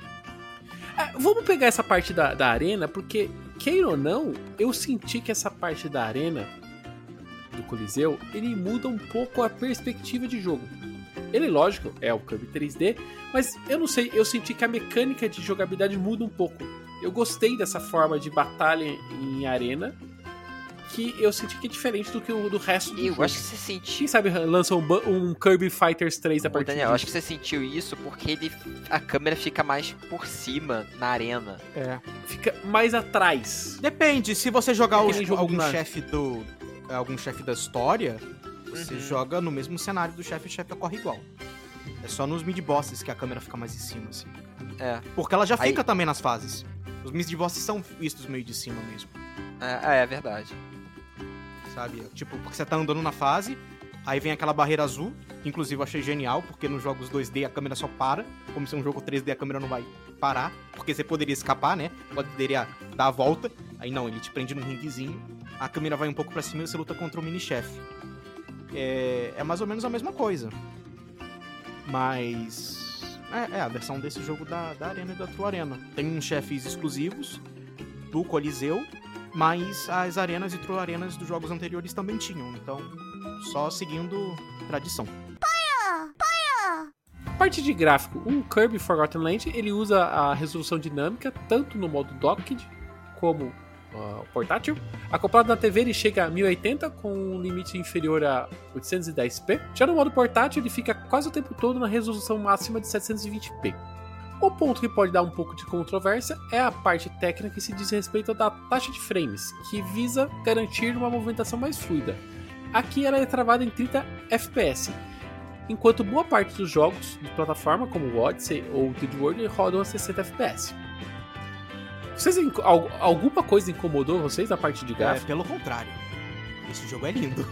É, então. Exato. Cara, esse negócio de achar que jogo tem que ser 60, 60 FPS. É. Tem jogo que É, é, depende é- muito. Porque, por exemplo, um jogo tipo. Um jogo de luta, que você tem que dar um bloco no frame perfeito, assim, sabe? Aí sim, o FPS é mais importante. O, o jogo pode ter o pior gráfico do mundo, o FPS vai ser o, o importante, vai ser a prioridade. Ah, Um jogo de corrida, talvez, um F0, com certeza. O FPS é mais. Desculpa, eu não queria falar do F0. Eu não queria tocar na ferida. Mas não se preocupe, Nintendo Fã, o próximo vai ser 60 FPS, tá? tá assim. Eu espero, né? Próximo. É, mas, tipo, um jogo como Mario ou Kirby é bom ser 60 FPS, mas não, tipo, não é necessário, sabe? É isso que eu ia falar, o negócio é querer forçar uma algo de 60 FPS num jogo que não tem necessidade de fazer isso. E podia até, até atrapalhar na performance dele no geral. Eu acho que se. O jogo, eu acho que é Hall, no Switch no geral, porque isso começou no Star Allies. É, Esses specs do, do Forgotten Land são os mesmos do Star Allies, praticamente. Né? O jogo é, tenta rodar numa resolução maior e um FPS mais baixo. Porque é a mesma coisa. Eu sinto que a Hall viu, porque esses foram os primeiros jogos HD dela, né? Antes tinha. tá, eles estavam trabalhando no 3DS, saca? E, e antes disso no Wii. Então eles, caramba, olha como a gente pode fazer o mundo do Kirby ser bonito agora. Olha, a gente pode ter, a gente pode botar essas texturas de alta resolução. A gente pode falar que o jogo, esse Kirby é o jogo mais bonito até hoje do Nintendo ó, Do ah, Com Switch? certeza ele tá De Tá plataforma, é- do Odyssey. Ah, ó, plataforma. pra mim, esse jogo, o Mario Odyssey e o Luigi's Mansion 3, meu amigo, é difícil, Meu amigo. é difícil. É difícil. Eu, eu achei esse. O, eu achei ele mais bonito do que o Odyssey, vou ser sincero. É porque tem algumas coisas no Odyssey que me incomodam. A gente não, fez, não falou sobre Mario Odyssey, mas. É. Aquela. O Mario Odyssey ele tem. é, Ele tem momentos meio assim- inconsistentes, né? Sim. Eu não, por exemplo, a cidade. Mario, a cidade do Mario Odyssey. Ele fica no meio do nada. Isso. É uma plataforma Ah, Então, isso, mas isso daí Isso é comum do Mario. Isso É, me isso me incomoda também, mas isso Me daí, incomoda. tipo, é menos questão de ser um dos jogos mais bonitos da plataforma, porque não depende do poderio gráfico do Switch. É uma questão de, de design então- dos caras que fizeram um mapa que quiseram, ah, vamos deixar atacado. Isso, mas exatamente. É, É. A parte de detalhamento eu acho que tudo mais. Só que como no Kirby tá tudo dentro Sim. de um contexto melhor, eu acho que ele brilha E mais. é engraçado sabe? isso, consegue porque o Kirby, ele sempre teve esse certo carinho em ser coeso, é, nesses casos, Exatamente. é, desde o do primeiro jogo. Logo no Uhum. primeiro Kirby's Dream Land tem uma cutscene que você tá explorando o- a, a terceira fase, Float Islands, né? Aí você tá lá andando, é uma ilhazinha tropical, aí você pega uma Warp Star. O que acontece? Você cai numa baleia, aí você cai no buraco da baleia, a baleia te esguicha e você vai caindo e você para nas nuvens. Tem uma historinha, entende? Sabe? Sim. Tem uma... E isso tem, e tem tudo isso aqui. Por exemplo, uma coisa que eu uma coisa que eu percebi o jogo inteiro, quase o jogo todo, ele tem ele, ele liga uma parte na outra, uma parte na outra. Dificilmente ele tem warp zones, vamos dizer É. assim, aquele brilho Cara. no chão. Poucos poucos lugares te- tem isso e a hora que tem eu falo assim, nossa, eles não conseguiram achar uma solução, não É tipo o Mario deles 3D World, que tem uma fase que é tipo no deserto, aí a próxima é uma fase de gelo. Você fica. Hã? Exatamente. Eu Era acho o que eu menos gostava do 3D É, World. Eu acho que o jogo perde muito assim o senso de aventura e de realismo, de imersão, com, e- com essa, vamos dizer assim, esse samba do crioulo doido que fica com essa inconsistência. Agora, Mas eu falo dentro da própria fase, porque a fase você pega um elemento que liga para um outro elemento e tudo mais. Tem pouquíssimos lugares nesse jogo, por exemplo, tem uma parte que você pega a máquina de, de refrigerante. uhum. E você pega a máquina de refrigerante e você abre caminho com a máquina de refrigerante. Isso você tem logo na primeira fase, você encontra, tem até na demo. Lá pro final, né, tem uma, uma das fases que tá dentro de um prédio e você tem que. de- Você desce, quebra um buraco e pega a máquina de refrigerante embaixo, no andar de baixo. E quase todo o jo- o jogo você consegue voltar nos lugares por caminhos alternativos. Só que naquele lugar específico eles colocaram um warp zone, um brilho no Ah, chão sim. que você do nada pula pra cima. E, só que assim, eu daí foi nisso que eu pensei, nossa, agora que aconteceu esse tipo de situação, o jogo como um todo, ele não tem isso, ele, ele, ele tá montado de uma forma que ele não faz uso dessas, dessas mecânicas, que é super comum em jogos de videogame, né? Não, ele, ele você explora o lugar pra você avançar. E isso eu achei muito inteligente. E tem pouquíssimos lugares que acontece esse tipo eu acho que assim, coisa. por, por melhor que Super Mario seja, pe- pelas grandíssimas qualidades que a franquia tem, acho que se tem uma coisa que ele pode aprender assim com, Kirby e com Donkey Kong Country, é essa questão da coerência do mundo, sabe? O Super Mario 3D World mesmo. É, E olha que ele já é diferente de Super Mario Galaxy, né? Porque o, o- o Galaxy a Nintendo define como uma caixa de brinquedo, né? Você tá é, esparrando um monte de brinquedo, brinca com uma coisa, brinca contra A outra. brincadeira o lance dele é essa, do né? Galaxy é justamente é, o fato dele ser no espaço, então no você não tem nada além do céu. Então Esse aí, falam- em todos os sentidos, é viajado. Sim. né, viajar. Então eles falavam, ah, vamos fazer o que quiser, porque eles podiam fazer um jogo, teoricamente, com uma temática espacial mais realista, sabe? Mario vai viajando em planetas diferentes. Mas não, eles falaram, ah, vamos tacar a plataforma flutuante aqui, fazer o que quiser. Quer tacar uma fase do Mario 64 lá? Taca, sabe? É, eles fizeram meio que assim a série Galaxy. É, e os jogos do Mario, no geral, eu sinto que é proposital, inclusive. Eu acho que a Nintendo é, se enraizou demais no Mario, nele ser nessa proposta mais surrealista de que nada é coeso. O gameplay vem em primeiro lugar, o, o level design, do que a imersão. Eu sinto isso. Não quer dizer que os jogos do Mario não podem ser imersivos, porque muitos são. Algumas das melhores experiências que eu já tive na minha vida foram jogando jogos do Mario. Ah, mas eu acho que são propostas diferentes. O, o- a Hall mesmo já falou em entrevistas que eles fazem o Kirby desse jeito um pouco mais coeso. É uma coisa intencional, não pra se diferenciar de Mario especi- especificamente, mas porque essa é a direção que eles quiseram seguir. Eu sinto que a Nintendo quer seguir essa direção com Mario e tipo, a Hall quer seguir essa direção com Kirby, de ser um pouco mais coeso. Não quer dizer que um dos dois seja superior ao outro, são estilos diferentes, sabe? Mas em termos de preferência, eu também gosto do, do mais conectado, assim. Aham. E assim, Isso que e, e 3D World ele tenta desenvolver um, um pouco mais as fases, dar um pouco mais de coerência. Mas se você vai comparar, por exemplo, o background é, do 3D World com o Forgotten Land, Forgotten Land, mas assim, põe o, o 3D World pra mamar, meu pai É do céu. porque é que o É 3D outra World, coisa. todas as fases estão flutuando no, no nada. Isso, estão flutuando. E, e até o background, Nintendo Funk, poderia assim. Vou mostrar um pouco do que, que é esse mundo, do que tem no mundo, sabe? É, não tem. É, você vê que é embaçado, inclusive. Sim, é fase de É Mario bem Maker. embaçado. É o, é, é o que, é o que a Nintendo gosta de fazer com o Mario. Ela gosta É. de fazer o Mario um jogo de, de tile set, digamos assim, sabe? Você tem o tile set do, do chão plano, o tile set da rampa, da rampa mais inclinada, sabe? Mario foi montado assim, todos os jogos eram montados assim. Só que com Kirby, eles tentam fazer isso pra tentar fazer um local. Mais um local do que uma fase. Apesar de que Kirby também tem muitas ilhas flutuantes, os 2D, não, não Forgotten Lands. Os jogos 2D, eles são bem baseados em Mario, eles têm muitas coisas aleatórias. Mas ao mesmo tempo que elas são aleatórias, que tem uns blocos flutuando do nada, que tem uma ponte flutuando, que tem umas ilhas flutuantes, ao mesmo tempo que o Kirby tem isso, o Kirby voa. E o fato do Kirby voar a qualquer momento, eu acho que desperta um senso de, ah, isso é só um planeta extraterrestre, que é, então qualquer coisa vale. Com o Mario, eu acho que você não sente tanto isso porque ainda é um mundo de fantasia, mas é um mundo talvez um pouco mais pregado na realidade. Apesar das fases serem estruturadas assim. Queira ou não, eles são.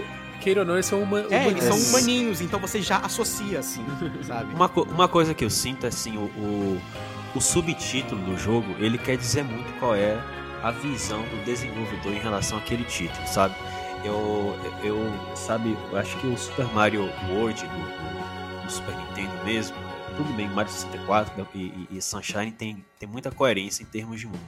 Mas Super Mario World, aquele mapa dele é maravilhoso, né? Ah, Mario É- é World, Mario World foi, foi a Nintendo mais dedicada com Mario, Eu sabe? também Nesse, concordo. nesse termo de, de world building.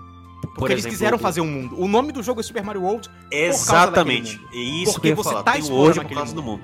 Eu me sinto mora, eu me sinto vivenciando a Ilha dos Dinossauros. Eu me Exatamente. conectando Vanilla Dome com Donut Plains, com Chocolate Island, sabe? Eu, eu, eu me sinto lá. Não, não é Kirby em Multi- Multiple Mode. Não é Kirby em uma habilidade. É Kirby in The Forgotten Land, né? Então, assim como o, o Super Mario World tinha su- o subtítulo do mundo, né? É, Forgotten Land tem isso. Então, assim, se você quer explorar o mundo, é, e, e eu tô falando aqui com. Eu sei que o Nintendo fã também é muito fã dos jogos de plataforma do Nintendo 64, do que a Rare fazer em termos de coerência e qualidade de world building, né? É, cara, é coisa pra se sentir abraçado, pra se sentir em casa, o que a HAL entregou aqui. E uma curiosidade interessante, agora que você falou do nome do jogo, é que Kirby and the Forgotten Land é o nome americano do jogo, é um nome ocidental. Ah, tipo, na França, na, na- na Espanha, é o mesmo nome, só que nas línguas nativas deles. Mas no Japão, o nome original do Kirby não é Kirby and the Forgotten Land, é Hoshino Kirby Discovery. Ah, é, mas Discovery é, também é tem, um né? bom. É, tá descobrindo um lugar Não. novo. É, e então, tipo, dá pra ver que a HAL botou, tipo, a prioridade deles nesse jogo era a descoberta, era a exploração desse mundo, sabe? Eu Isso, sinto com que- certeza. Até porque E tá tem em uma 3D. coisa que É a assim, o que Kirby, ele é um ser é, inter, interga- é intergaláctico, não tem outra palavra. Interplanetário. É, e tipo, todos os jogos, não- não vou dizer todos os jogos, mas assim, ele tem uma pegada muito de exploração fora do, do planetinha dele, fora do, do, do ambiente dele. E assim, é óbvio que isso foi trazido aos poucos, mas assim, já no 64 a gente já tinha ele fora do, do, do próprio mundo dele, No próprio Super planeta. Nintendo também, no Superstar, o último Sim. minigame, o Nuclear Wishes, é você O explorando um planeta. Milky Wishes, cara, você luta contra um relógio gigante, É, todo todo mecanizado, É loucaço doideira. lá, sabe? E aí você vê assim, cara, aonde que Kirby vai chegar, sabe? O que ele explora umas um- um- esse- essa temática toda intergaláctica, toda interdimensional, para onde que ele vai, sabe? Pra que lado que, que é, essa criatividade vai conseguir chegar, né? E aí eu acho que eles tentaram, não, vamos fazer uma parada mais mais parecido com o que a gente vai ver no, no- no- na Terra. E é justamente isso que, é, que tem essa exploração. E aí vem esse For- Forgotten Land que a gente tanto vê. E aí instiga, né? Você vê uma, uma cidade é, que tá abandonada, toda quebrada, cheia de plantas. Ou seja, aquilo ali tá parado há anos, séculos, milhares de anos, não sei. Não o dá que pra foi que saber. E aconteceu, você- né? é, e você fica se perguntando o que aconteceu. E aí o jogo, aos poucos, ele vai te entregando dentro das fases um shopping, um panfletozinho de comida, o. o- é, tem um- uma área tipo um resort no jogo. É, tem um hotel, tem tem, uma- um metrô É. também. Isso. É, um monte de coisa. Tem uma, uma piscininha muito bonitinha que é um dos locais que você tem que entrar pra conseguir pegar e salvar um Waddle Dee. Assim, esse tipo de coisa que vai se te instigando. E aí, eu, eu tava louca pra saber que planeta que era esse, porque. É porque eu vi aqui na, na pauta que tá escrito aqui sobre o, o- um dos planetas que tem no 64. É justamente isso. Eu achava que, que pudesse ter ligação E pode com ter. o Shiverstar. Pode, Pode ter. Pode ter, mas é aquilo. O, o lance do Kirby é justamente que eles explicam a lore, mas eles não entregam de bandeja. Eles querem que você faça as conexões. Então eles nunca falam, ó, isso aqui é a Terra, isso aqui é tal coisa, isso aqui é qualquer coisa. Você não sabe. Você não sabe de nada. Eu sempre disse isso. Tem gente que não gosta dos jogos do Kirby, mas mesmo que não gosta, tem que concordar, nem se for na expe- pela experiência musical de Super Smash Bros, né? Que a trilha sonora do Kirby é coisa finíssima, né? É, sempre foi assim, na minha opinião, desde o surgimento da série, e com Forgotten Land não foi diferente. É, foram quatro compositores os responsáveis pelas melodias cativantes que a gente escuta nesse título. Yuta Okazuara, que estreou na série em Star Allies, e Hirokazu Ando, que é compositor veterano na HAL Laboratory, em atividade na empresa desde 91, né? sendo que ele iniciou na série Kirby com Kirby Adventure do Nintendo. É, ele é o, ele é o pai da série Kirby, né? Da- O pai musical da da, série. série Kirby. É o Koji Kondo Kirby, dele. ele tá Exatamente. sim. E esse Jun Ishikawa, Nintendo fã. Musical, assim. Ishikawa é outro compositor veterano, né? É, Segundo ele, ele, e o, e o, ele e o, o, o Ishikawa e o Hirokazu Ando, eles são, são duplinha, são Mario e Luigi. Sabe, eles, eles normalmente compõem junto. É o quando Koji- e- É o o Koji e o Kondo. Kondo. Tem jogo que um participa e outro não participa, ou então um participa e tem um terceiro compositor, ou alguma coisa assim, mas normalmente eles estão juntos. E a HAL também está se renovando, né? Prova disso é o Yuki Shimuka, foi o novo compositor da HAL que iniciou seus trabalhos em Kirby Fighters 2 e compôs algumas melodias pro Forgotten Land também. Cara, assim, é- é, pessoalmente eu, eu achei desde o início, desde a demo, é, extremamente cativante a trilha sonora, mas eu confesso que minhas expectativas em relação à música do Kirby já eram altas e esse Forgotten Land ele conseguiu é, superar tudo que eu esperava em, em termos de trilha sonora. Pra mim não, não fica devendo. A trilha é não, não é orquestrada? Não, A não, trilha é, é não, é, orquestrada não, ou não? é tudo Porque, sim. nossa, eu achei numa qualidade Parece tão de Super absurda, Smash Bros. assim, que Melee. teve- Parece, na minha opinião, parece muita sintetização de Smash Bros. Melee. Algumas faixas, sim.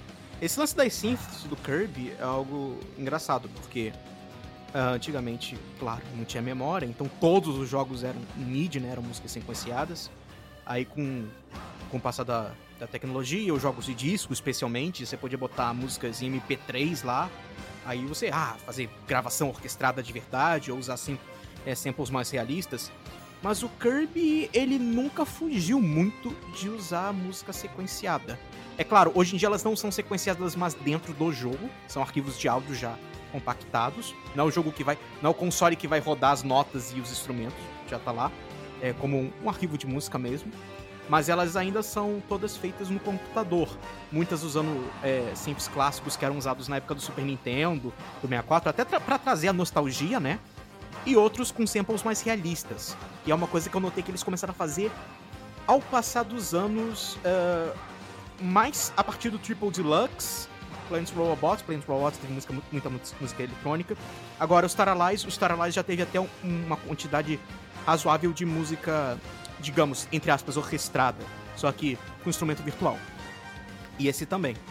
Esse teve mais, na minha opinião. E vocês conseguem memorizar aí ou lembrar as faixas preferidas de vocês? Tema do DDD. Ah, você É, gostou da deveria interpretação dele? Nossa, o tema do DDD desse jogo tá lindo, porque a cada jogo que passa, a Hall consegue deixar o tema dele melhor. Sim, eu ia falar uma pauleira. Tem a, a de abertura, que acho que a de abertura é, é unânime, que é Sim, linda. sim, sim. Sim. A- até a tela título consegue me dar arrepio, sabe? Uhum. É incrível. Eu achei um um dos momentos mais impressionantes assim do uso da trilha sonora. Eu acho que é nessa fase que eu comentei no início do podcast, é, um deserto onde a vida começou e você começa escalando uma, uma montanha, depois você entra numa caverna e no momento você sai da caverna. Quando você usa o Morph Mode de, da lâmpada, você passa uma caverna toda escura e depois quando você sai da caverna, você dá é, o jogo abre assim um desfiladeiro enorme com a âncora de um navio, de um navio lá.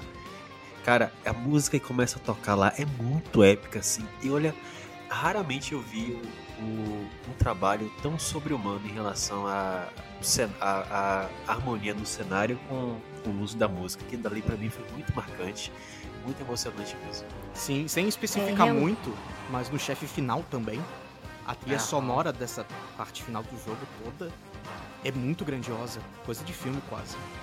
É aí que dá a sensação de que é coisa orquestrada, né? Pois é. É porque a música é feita como se fosse uma música orquestrada, só que não é uma orquestra, são instrumentos É feito no digitais. estúdio, É né? feito... Não, não é nem O feito no estúdio, é tudo do- feito com sample de computador mesmo. Mas eles Do- estão o usando cada falar vez mais dessas músicas do que. Cara, é Kirby. E é, é sempre aquela coisa. Se o gameplay tá boa, como é que vai ser a, a música, né? E é o que vocês falaram, sempre tem a questão da ambientação junto com a música, elas se casam muito bem, perfeitamente. Kirby sempre soube entregar muito bem isso. É aquela coisa da do ápices, das, do- das calmarias, a música do- da, da, da cidade do, dos, dos Waddle é maravilhosa, é muito reconfortante escutar ela.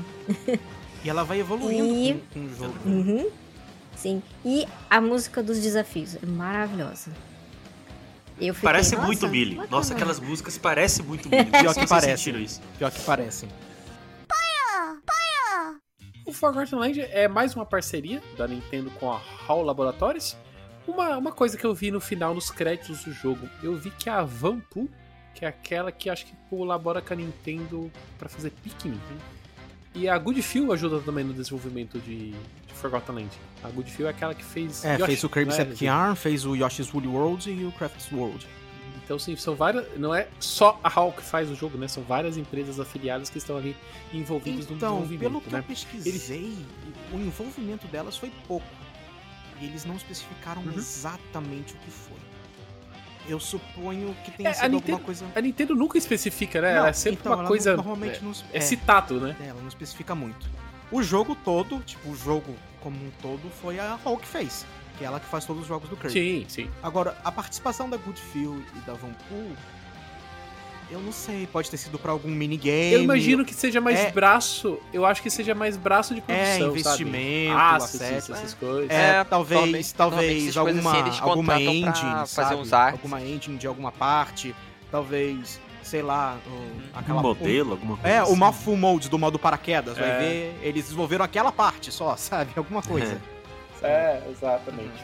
Ele foi produzido pelo Kei Nimomiya, que atua como coordenador da Nintendo IPD2 e que está envolvido com a série desde Planeta Robobot.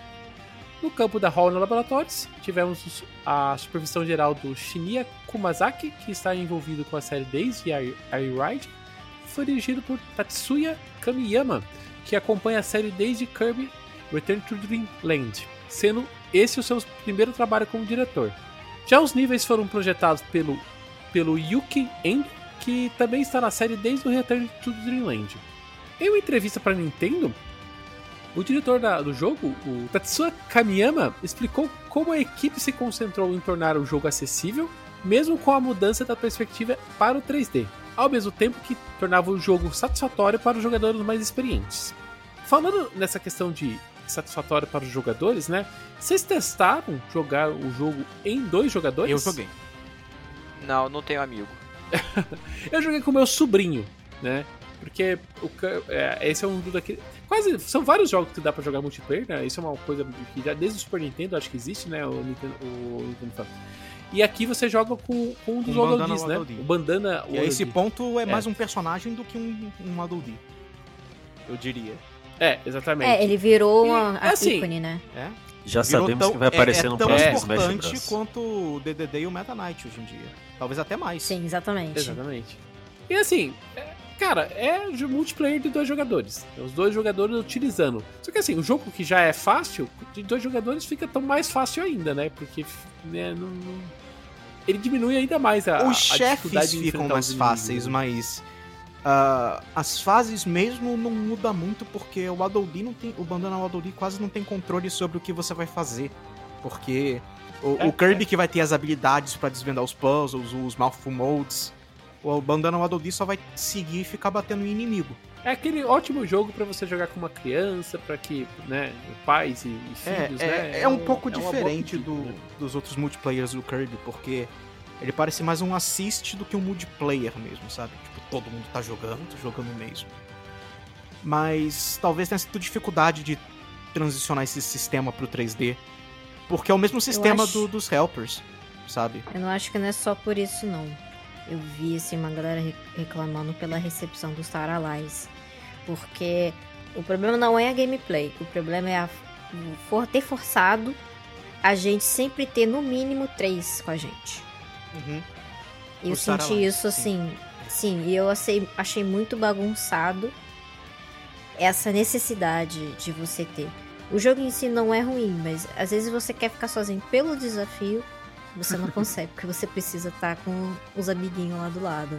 É só você. É tipo, eu fiz isso porque o Star Allies ele foi feito pensando no multiplayer, né? O Superstar, o Return to Dreamlands, não. O multiplayer tá lá como algo incluso, mas o level design ainda foi feito pensando num player só. O Star Allies não, então se você joga ele de um player só, o jogo fica vazio. Fica vazio, as fases são espaçosas sem nada acontecendo. Com o multiplayer, não. Agora, o Forgotten Land, ele foi feito pensando em um player só, de novo. Então, quem sai é, prejudicado nesse caso é a pessoa jogando em multiplayer. Porque elas só ficam andando, praticamente. Ela Fica fica só acompanhando a ação acompanhando, do Kirby não faz ali. quase nada. É.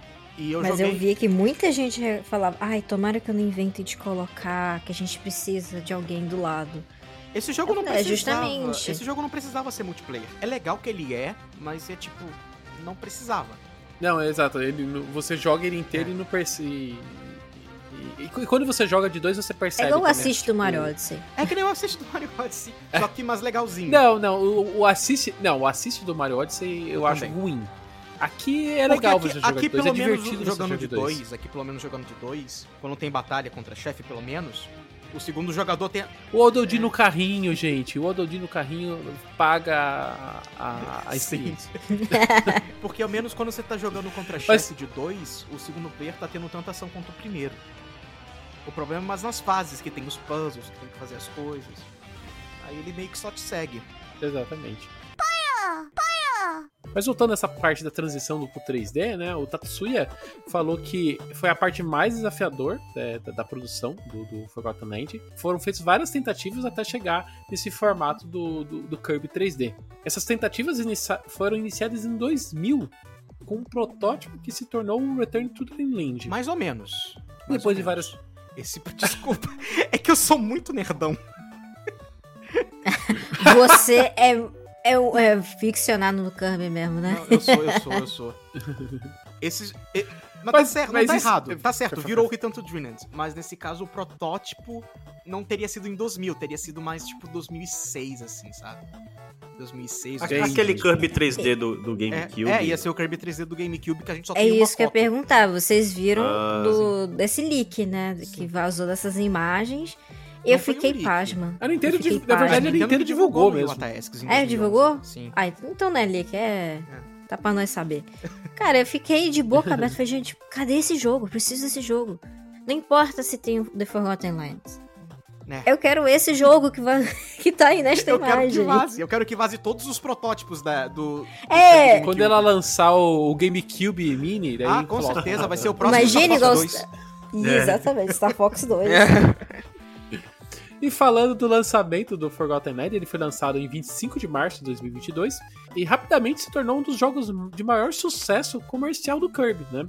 Segundo os dados da própria Nintendo, em apenas duas semanas ele vendeu 2,65 milhões de cópias mundialmente, colocando ele na quarta posição dos Kirbys mais vendidos de todos os tempos. No Japão, foi a sua maior estreia de um jogo da- em mídia física estando atualmente com 803 mil unidades físicas comercializadas no Japão, segundo a Famitsu, e com certeza esse número vai aumentar mais. Já quanto a- aos dados no, no Reino Unido, né, a GFK Data, em julho de 2022, disse que o Kirby também se tornou o jogo mais vendido nessa região. Já em relação à, à crítica, as avaliações de Forgotten Land foram bastante positivas. Atualmente, o agregador de notas, o Metacritic, aponta que o título tem 85 pontos de 100, resultado de 131 análises. Entre os pontos positivos são destacados pela imprensa está o level design, baseado na exploração, os colecionáveis, o novo modo Mouth Mode e o ótima transição para o 3D. As críticas mais desfavoráveis consideram que o jogo não tem muito desafio, a não ser para aqueles interessados em fazer 100%. Pegando essa parte da recepção, do- das análises, eu queria que vocês indicassem para que que vocês indicam o Forgotten Land. Ele é um jogo muito amistoso pra quem é iniciante em tipo de, nesse tipo de jogo de plataforma. Principalmente se você tá afim de conhecer um pouco de como que é os jogos do Kirby. Então, assim, ah, eu quero jogar Kirby. Pega esse primeiro. Pode pegar, confia, que você vai se divertir. Se você quiser um desafio a mais, tem como. Mas, como eu falei, ele é um jogo bem amistoso pra iniciante. E tem os desafios dentro dele lá, caso você queira aprimorar até as suas habilidades dentro de, do, do jogo de Kirby. A questão da, da- da- do visual e do, do, do som, você só vai ganhar. Só vai ganhar. Sempre que alguém pergunta uma coisa, eu só falo, só vai e seja feliz. É o que você mais vai ser nesse jogo, feliz. Impossível não ser feliz jogando É. Kirby. Ah, Quem não gosta de Kirby, cara, eu já desconfio. Pois é. Só, só olhar pro, pra um frame do jogo, você já, já abre um sorriso. E uma coisa, só queria só pra terminar, tem uma coisa que eu fiquei bem incomodada porque eu vi alguma algum lugar fazendo crítica falando que o jogo te obriga a ter que voltar pra fazer as coisas. Não. Desde quando você voltar na fase é coisa ruim? E desde quando o jogo te obriga? Porque ele É. não obriga, não. Aham. É, Você, você pode, pode passar. Se você quiser fase- fazer um speedrun do jogo, não- nem ver a fase direito, só sair correndo pro final, você pode. E não tem que então, a nada. crítica era, É. você tem que voltar na fase pra poder conseguir pegar tudo. Essa era a crítica. Qual é? Ah, pra fazer 100% você quer fazer de primeira? Que Eu, eu falei, é esse? "Des- des- desculpa, mas discordo totalmente. Na Ah, verdade, isso pra Cuphead é um ruim porque você tem que morrer pra zerar o jogo. Deixa eu, deixa eu aproveitar. Então, deixa eu aproveitar essa abertura que a, que a Nai deu. E esse é um ponto. Porque assim, eu joguei o, o o Forgotten Land e aqui pegando as, met- as médias do Metacritic, 85. É Uma excelente média, sim. né? Pra um Eu- Kirby é Eu não gosto de olhar muito assim. Mas. Da onde eu vou tirar ponto do Kirby? Porque ele, ele entrega tudo tão redondo. Ele entrega uma jogabilidade eu- redonda. É, ele é eu, redondo. vejo, eu vejo esse- redondo. essas críticas não como. Ah, o jogo começa em 100 e você vai tirando pontos pra cair a nota. Não, eu acho que começa em zero e você vai adicionando pontos. Eu acho que é assim. É, eu não consigo entender É, eu muito bem assim. É que que, assim, não é porque perdeu por- minha- por crítica. É, Acho que é, é. é opinião. É, mas, mas esse é o meu ponto, assim. É, quando você vai fazer uma crítica, eu entendo que você vai fazer uma crítica sobre os, o que tem no jogo, sabe? E eles abaixam a nota do jogo por conta, sei lá, eu, na meu, meu ver, é a dificuldade. Ou a falta de dificuldade do jogo. Mas o objetivo do jogo não é esse, né? O objetivo do Kirby é ser aquela porta de entrada para os videogames. Então, se você tem uma criança que quer ter uma- um primeiro contato com o videogame, eu acho que o Kirby é uma grande, um grande, uma grande opção para você dar a mão de uma criança e ela começar a se acostumar com controle, movimentação em, em ambiente 3D e, desafios que são colocados ali que ela pode ou não ir atrás de fazer. Ah, Daniel, você tá querendo dizer que então um adulto não pode se divertir? Pelo contrário, eu, eu me diverti, me diverti absurdo com Kirby. Mas ele é um jogo fácil, sim, mas a dificuldade do Kirby não está em você simplesmente passar a fase, e sim fazer esses segredos que a gente comentou mais no começo do cast. Então, assim, se você tá com medo de investir seu tempo em Kirby e pensar que, ah, vou jogar 5 horas, 10 horas e vou terminar o jogo, pelo contrário, ele, ele é muito fácil para você chegar até o final, mas quando você chega no final, você tem é, mais segredos para ser Sempre tem um desvendados post-game. com mais dificuldade. E para você fazer todas as missões que o jogo te dá, é bem complexo. Então, assim, não tenha medo de ser um jogo muito fácil e curto. Não é isso. O jogo tem muito conteúdo escondido por trás dessa casca fofa do Não, jogo. com certeza. É, Kirby, o propósito da série sempre foi esse, ser é, acessível pra todo mundo, pra iniciantes de videogame, pra iniciantes de jogos 2D, jogos 3D agora, ah, ser divertido. E se você for um jogador experiente e zerou o jogo rápido, vai ter o post-game, vai ter modos extras, vai ter missões adicionais, vão ter coisas que são um pouco mais difíceis pra zerar, O um zigue-zague no zigue-zague no minigame. minigame, que são mais difíceis de conseguir 100%. E eu acho que esse sempre foi um dos grandes prazeres do Kirby pra mim, porque eu sempre que acabava a campanha eu sabia, tem mais coisa. E eu quero mais coisa, e tem mais coisa. Então, é uma série que sempre me agradou muito assim, e eu recomendo pra todo mundo. Sempre recomendei Kirby pra todo mundo, quanto mais Kirby, melhor. Falando de mais coisas, vamos agora entrar pra parte de spoiler, a parte que quem jogou quer falar, quer falar do, daquele final maluco. Agora que a gente fala Que- do plot. É agora.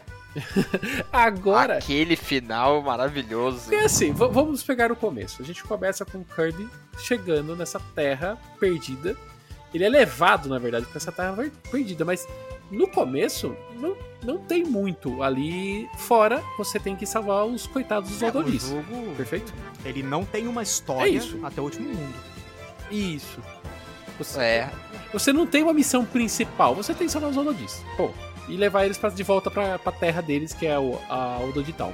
Só que chega no penúltimo mundo, se eu não me engano, a- o- aquele seu bichinho, eu acho que chama Elflin. Elf, Elfin? O Elflin. Elflin.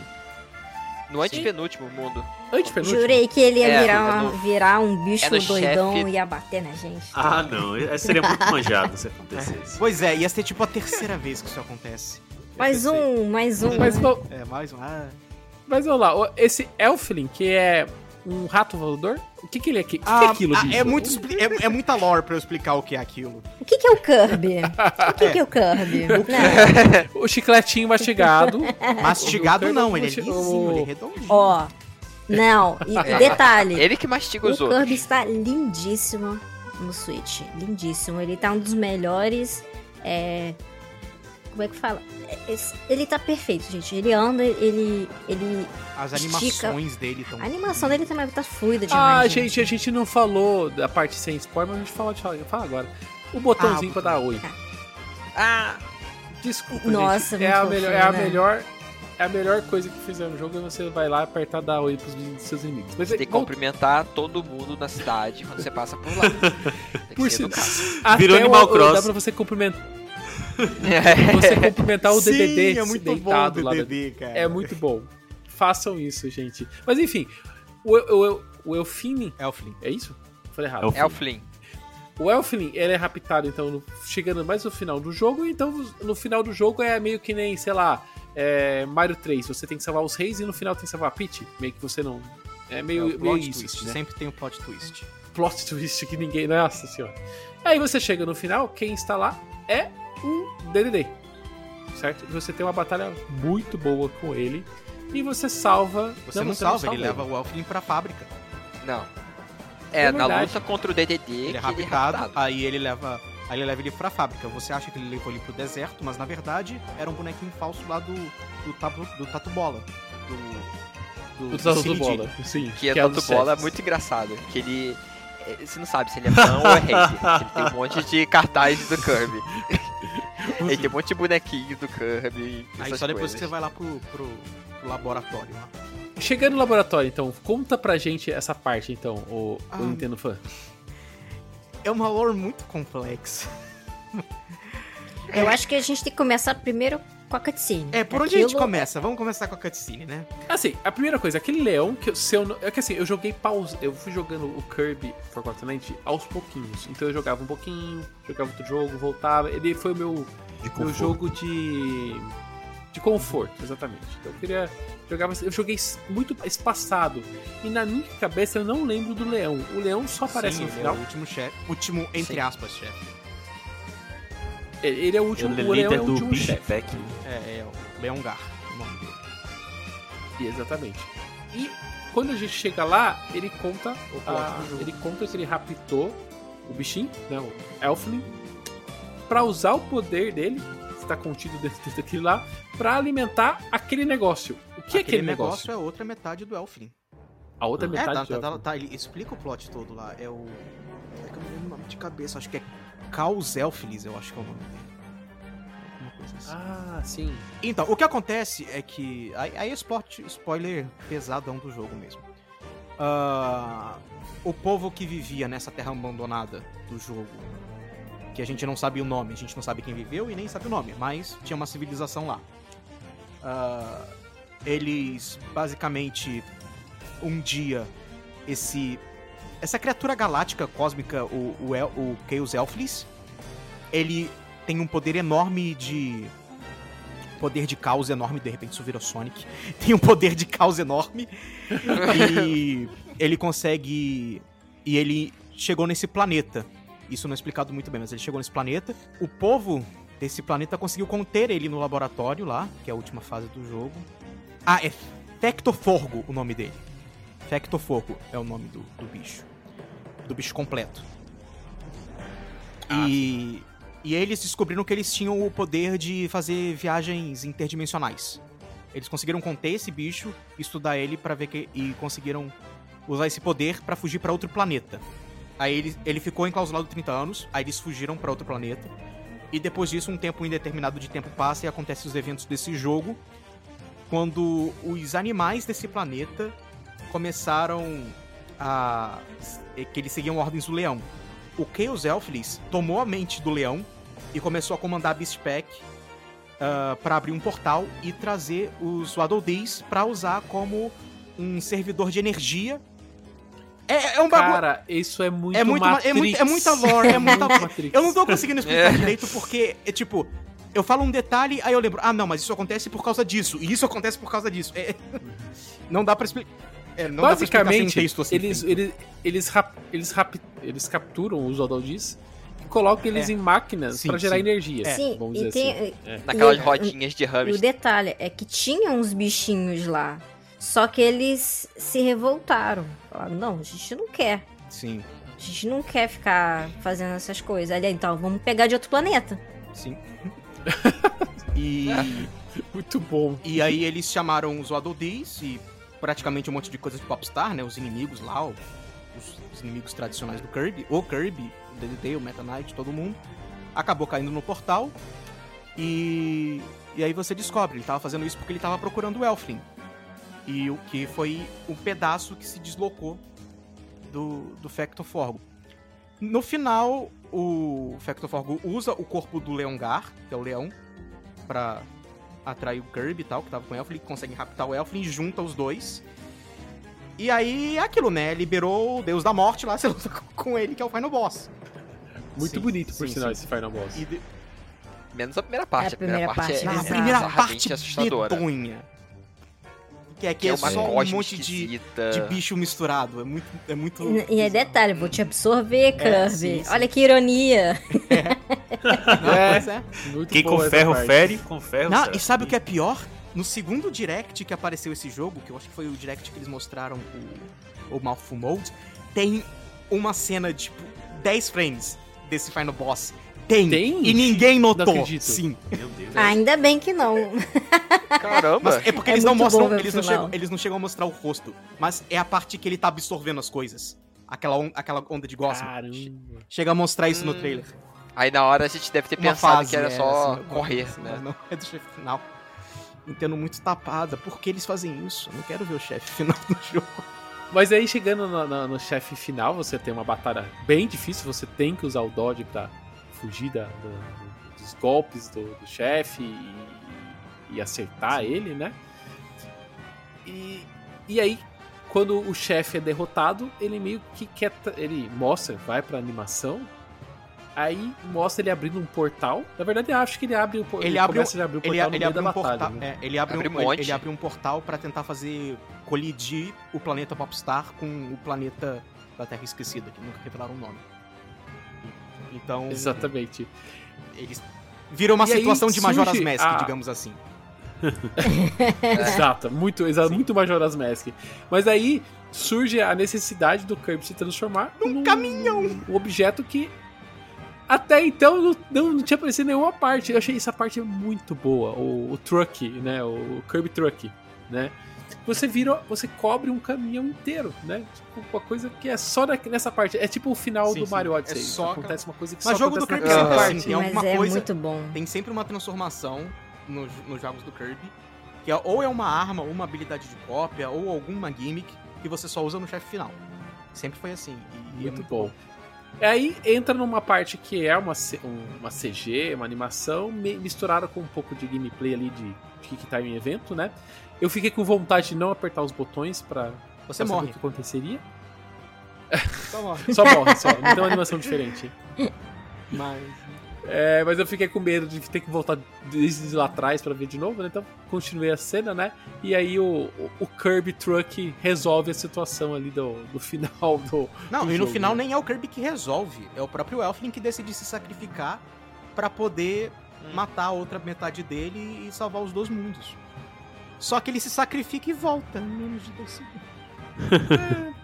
É. E terminamos naquela cena com todos os, os Kirby, com todos os inimigos tirando sim. fotinho. Porque Kirby, agora eles né? não estão mais Ah, é. possuídos, não estão mais seguindo a ordem do, do bicho. São amiguinhos. É, Então é. tem motivo pra brigarem. Que luta final maravilhosa. Aham. Não sei se vocês já jogaram, Eu- mas parece Astral Chain. Fica a recomendação aí. Parece eu jogando, muito eu me sentia jogando baioneta com o Kirby. É, o Astral Chain é perfeito, ficando devagar coisa. e, e revidando. É. Eu não sei se vocês jogaram o Star Allies e zeraram. O, o último Sim. boss? Não, não Sim. É, então, é, vers- o final boss do Forgotten Lands é uma versão basicamente em esteroides do final boss do, do Star Allies, em termos de gameplay. Só que no Star Allies você tá numa nave e no Forgotten Lands você tá a pé. E aí você pode usar a habilidade que você quiser ao invés de ficar dando tirinho.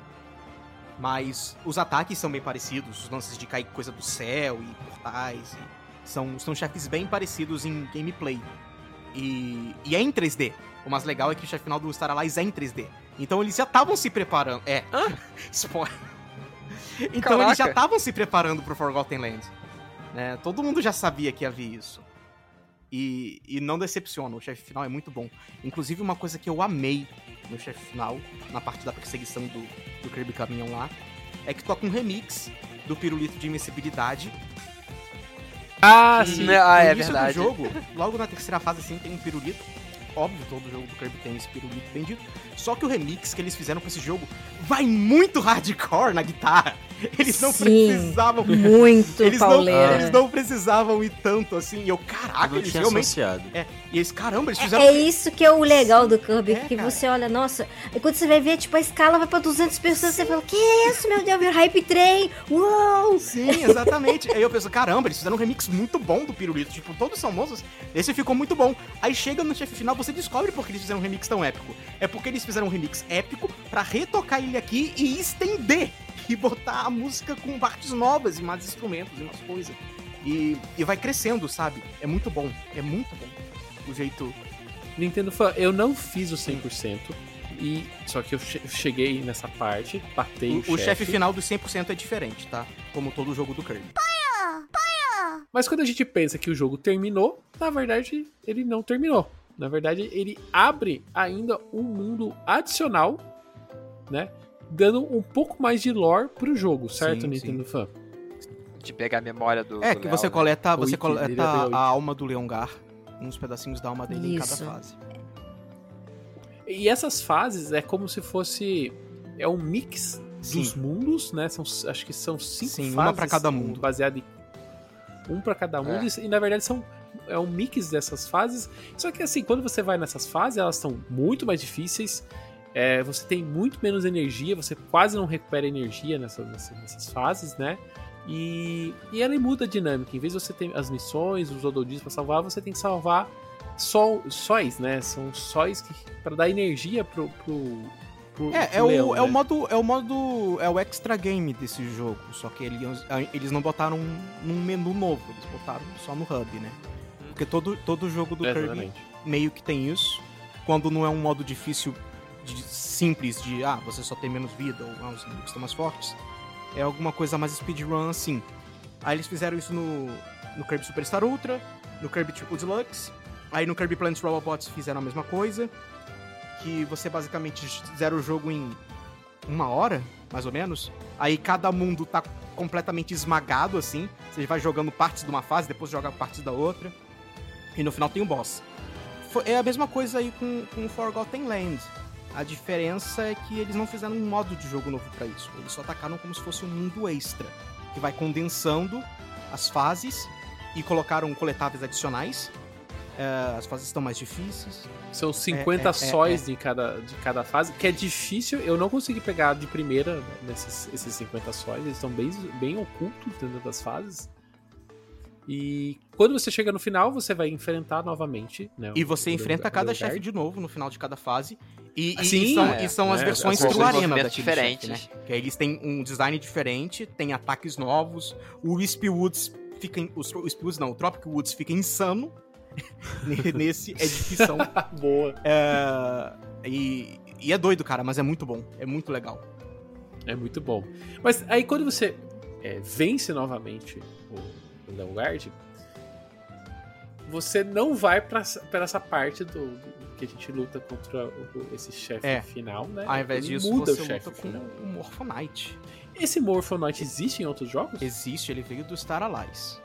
Ah, eu não conhecia Essa ele. Pra mim ele foi, né?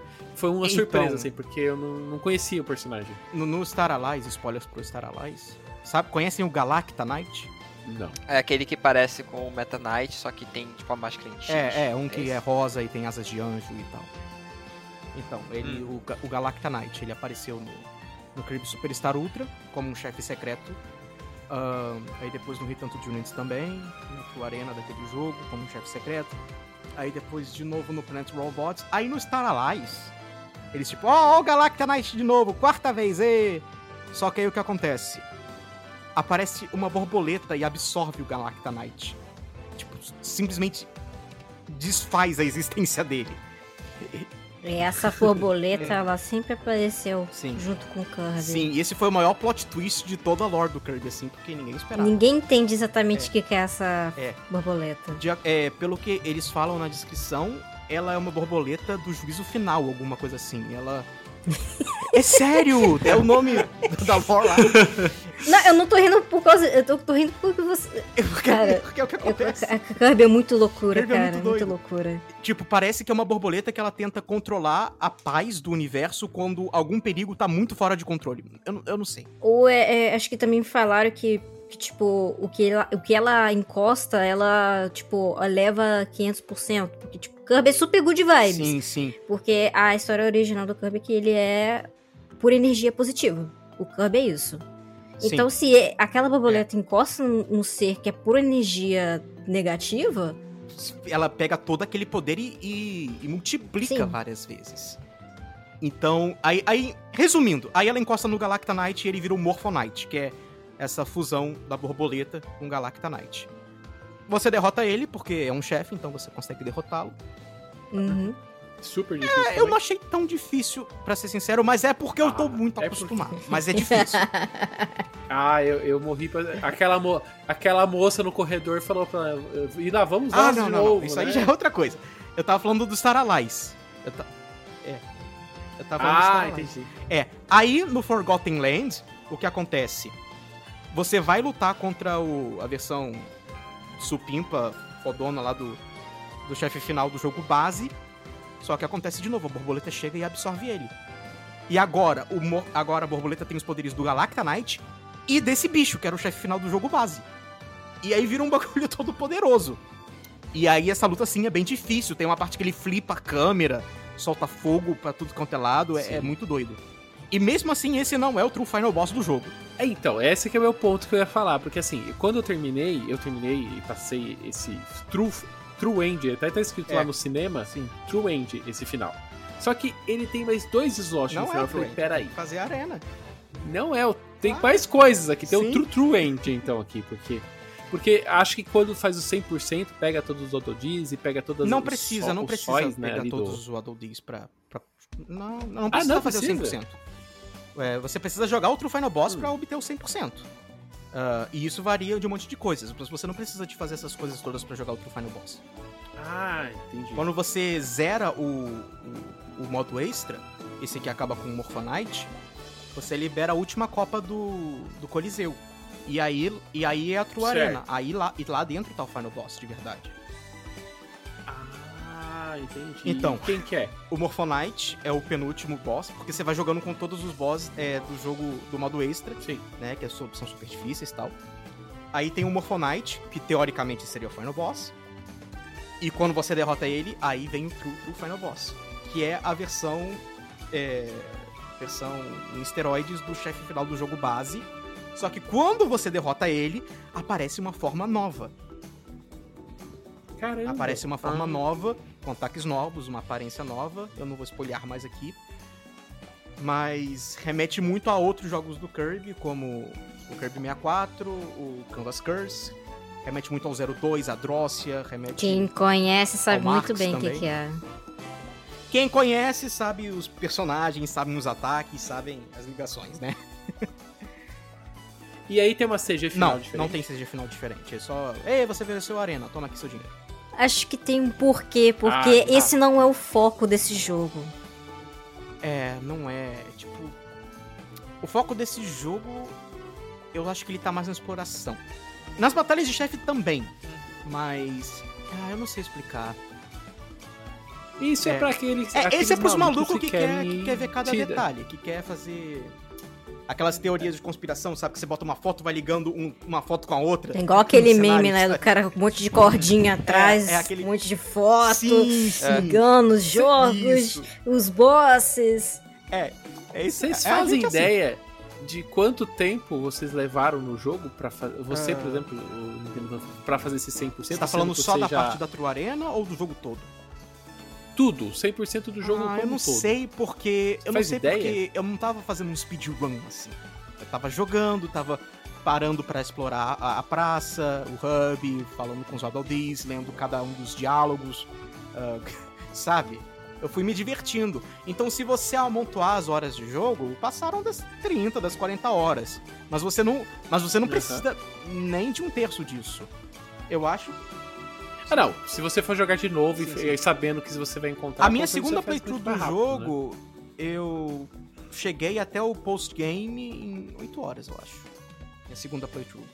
Que, que também foi lenta, sabe? Também foi lenta, não foi super corrida. Ainda era uma playthrough que eu queria pegar as coisas, que eu queria fazer as fases extras e tal. É, me deu, me deu vontade de, de, de jogar pela segunda vez. É, é, eu também joguei parecido com o Nintendo Fan, apreciando os cenários, ouvindo É. as músicas. eu faço isso com explorando, todo jogo. mundo. É. Dando oi pros Aí eu demorei, acaba, é, quando é jogo oi. do Mario, acaba o tempo porque eu tô explorando. Isso, isso. Daí eu fiquei. Eu, eu, eu gastei o, o Switch acusa 45 horas no É. meu, tá? É, mas eu acho que dá pra zerar mesmo. Não, dá 100%, bem pelo menos, menos bem em menos. 20, 15. É, eu tô falando mais isso porque tem gente que acha que o jogo é, é curto, né? Por- né? E não é curto. Se você vai jogar É, e ele- ele- explorar ele não é e nenhum- querer fazer as coisas, ele é bem... Ele não é nenhum Breath of the Wild, nenhum Mario Odyssey, mas. Mas curto, curto. Só se você sair correndo, assim. Ele não é. Porque dá pra. Olha, Eu, eu- comentei isso em alguns comentários aleatórios que eu fiz. É, ainda que o jogo terminasse antes do, do pós-game, pra mim ele valeria a pena. O pós-game pra mim é, é negócio assim fantástico, só foi, foi a cereja do bolo, né? Eu, eu, eu, vejo muita gente preocupada se vale ou não vale o aspas investimento. Pra mim não, Olha, Conversa não, foi. Pra mim vale a pena o jogo ser full price, porque ele ele entrega muito conteúdo e não só entrega muito conteúdo, mas entrega muito conteúdo caprichado. Isso, a qualidade do conteúdo. qualidade. justamente. O problema não é ser full price, o problema é que o preço dos full price que é muito caro pra nossa realidade. Isso. Mas aí não é um problema do Kirby. O problema um é o problema Brasil. De um monte de mais generalizado, né?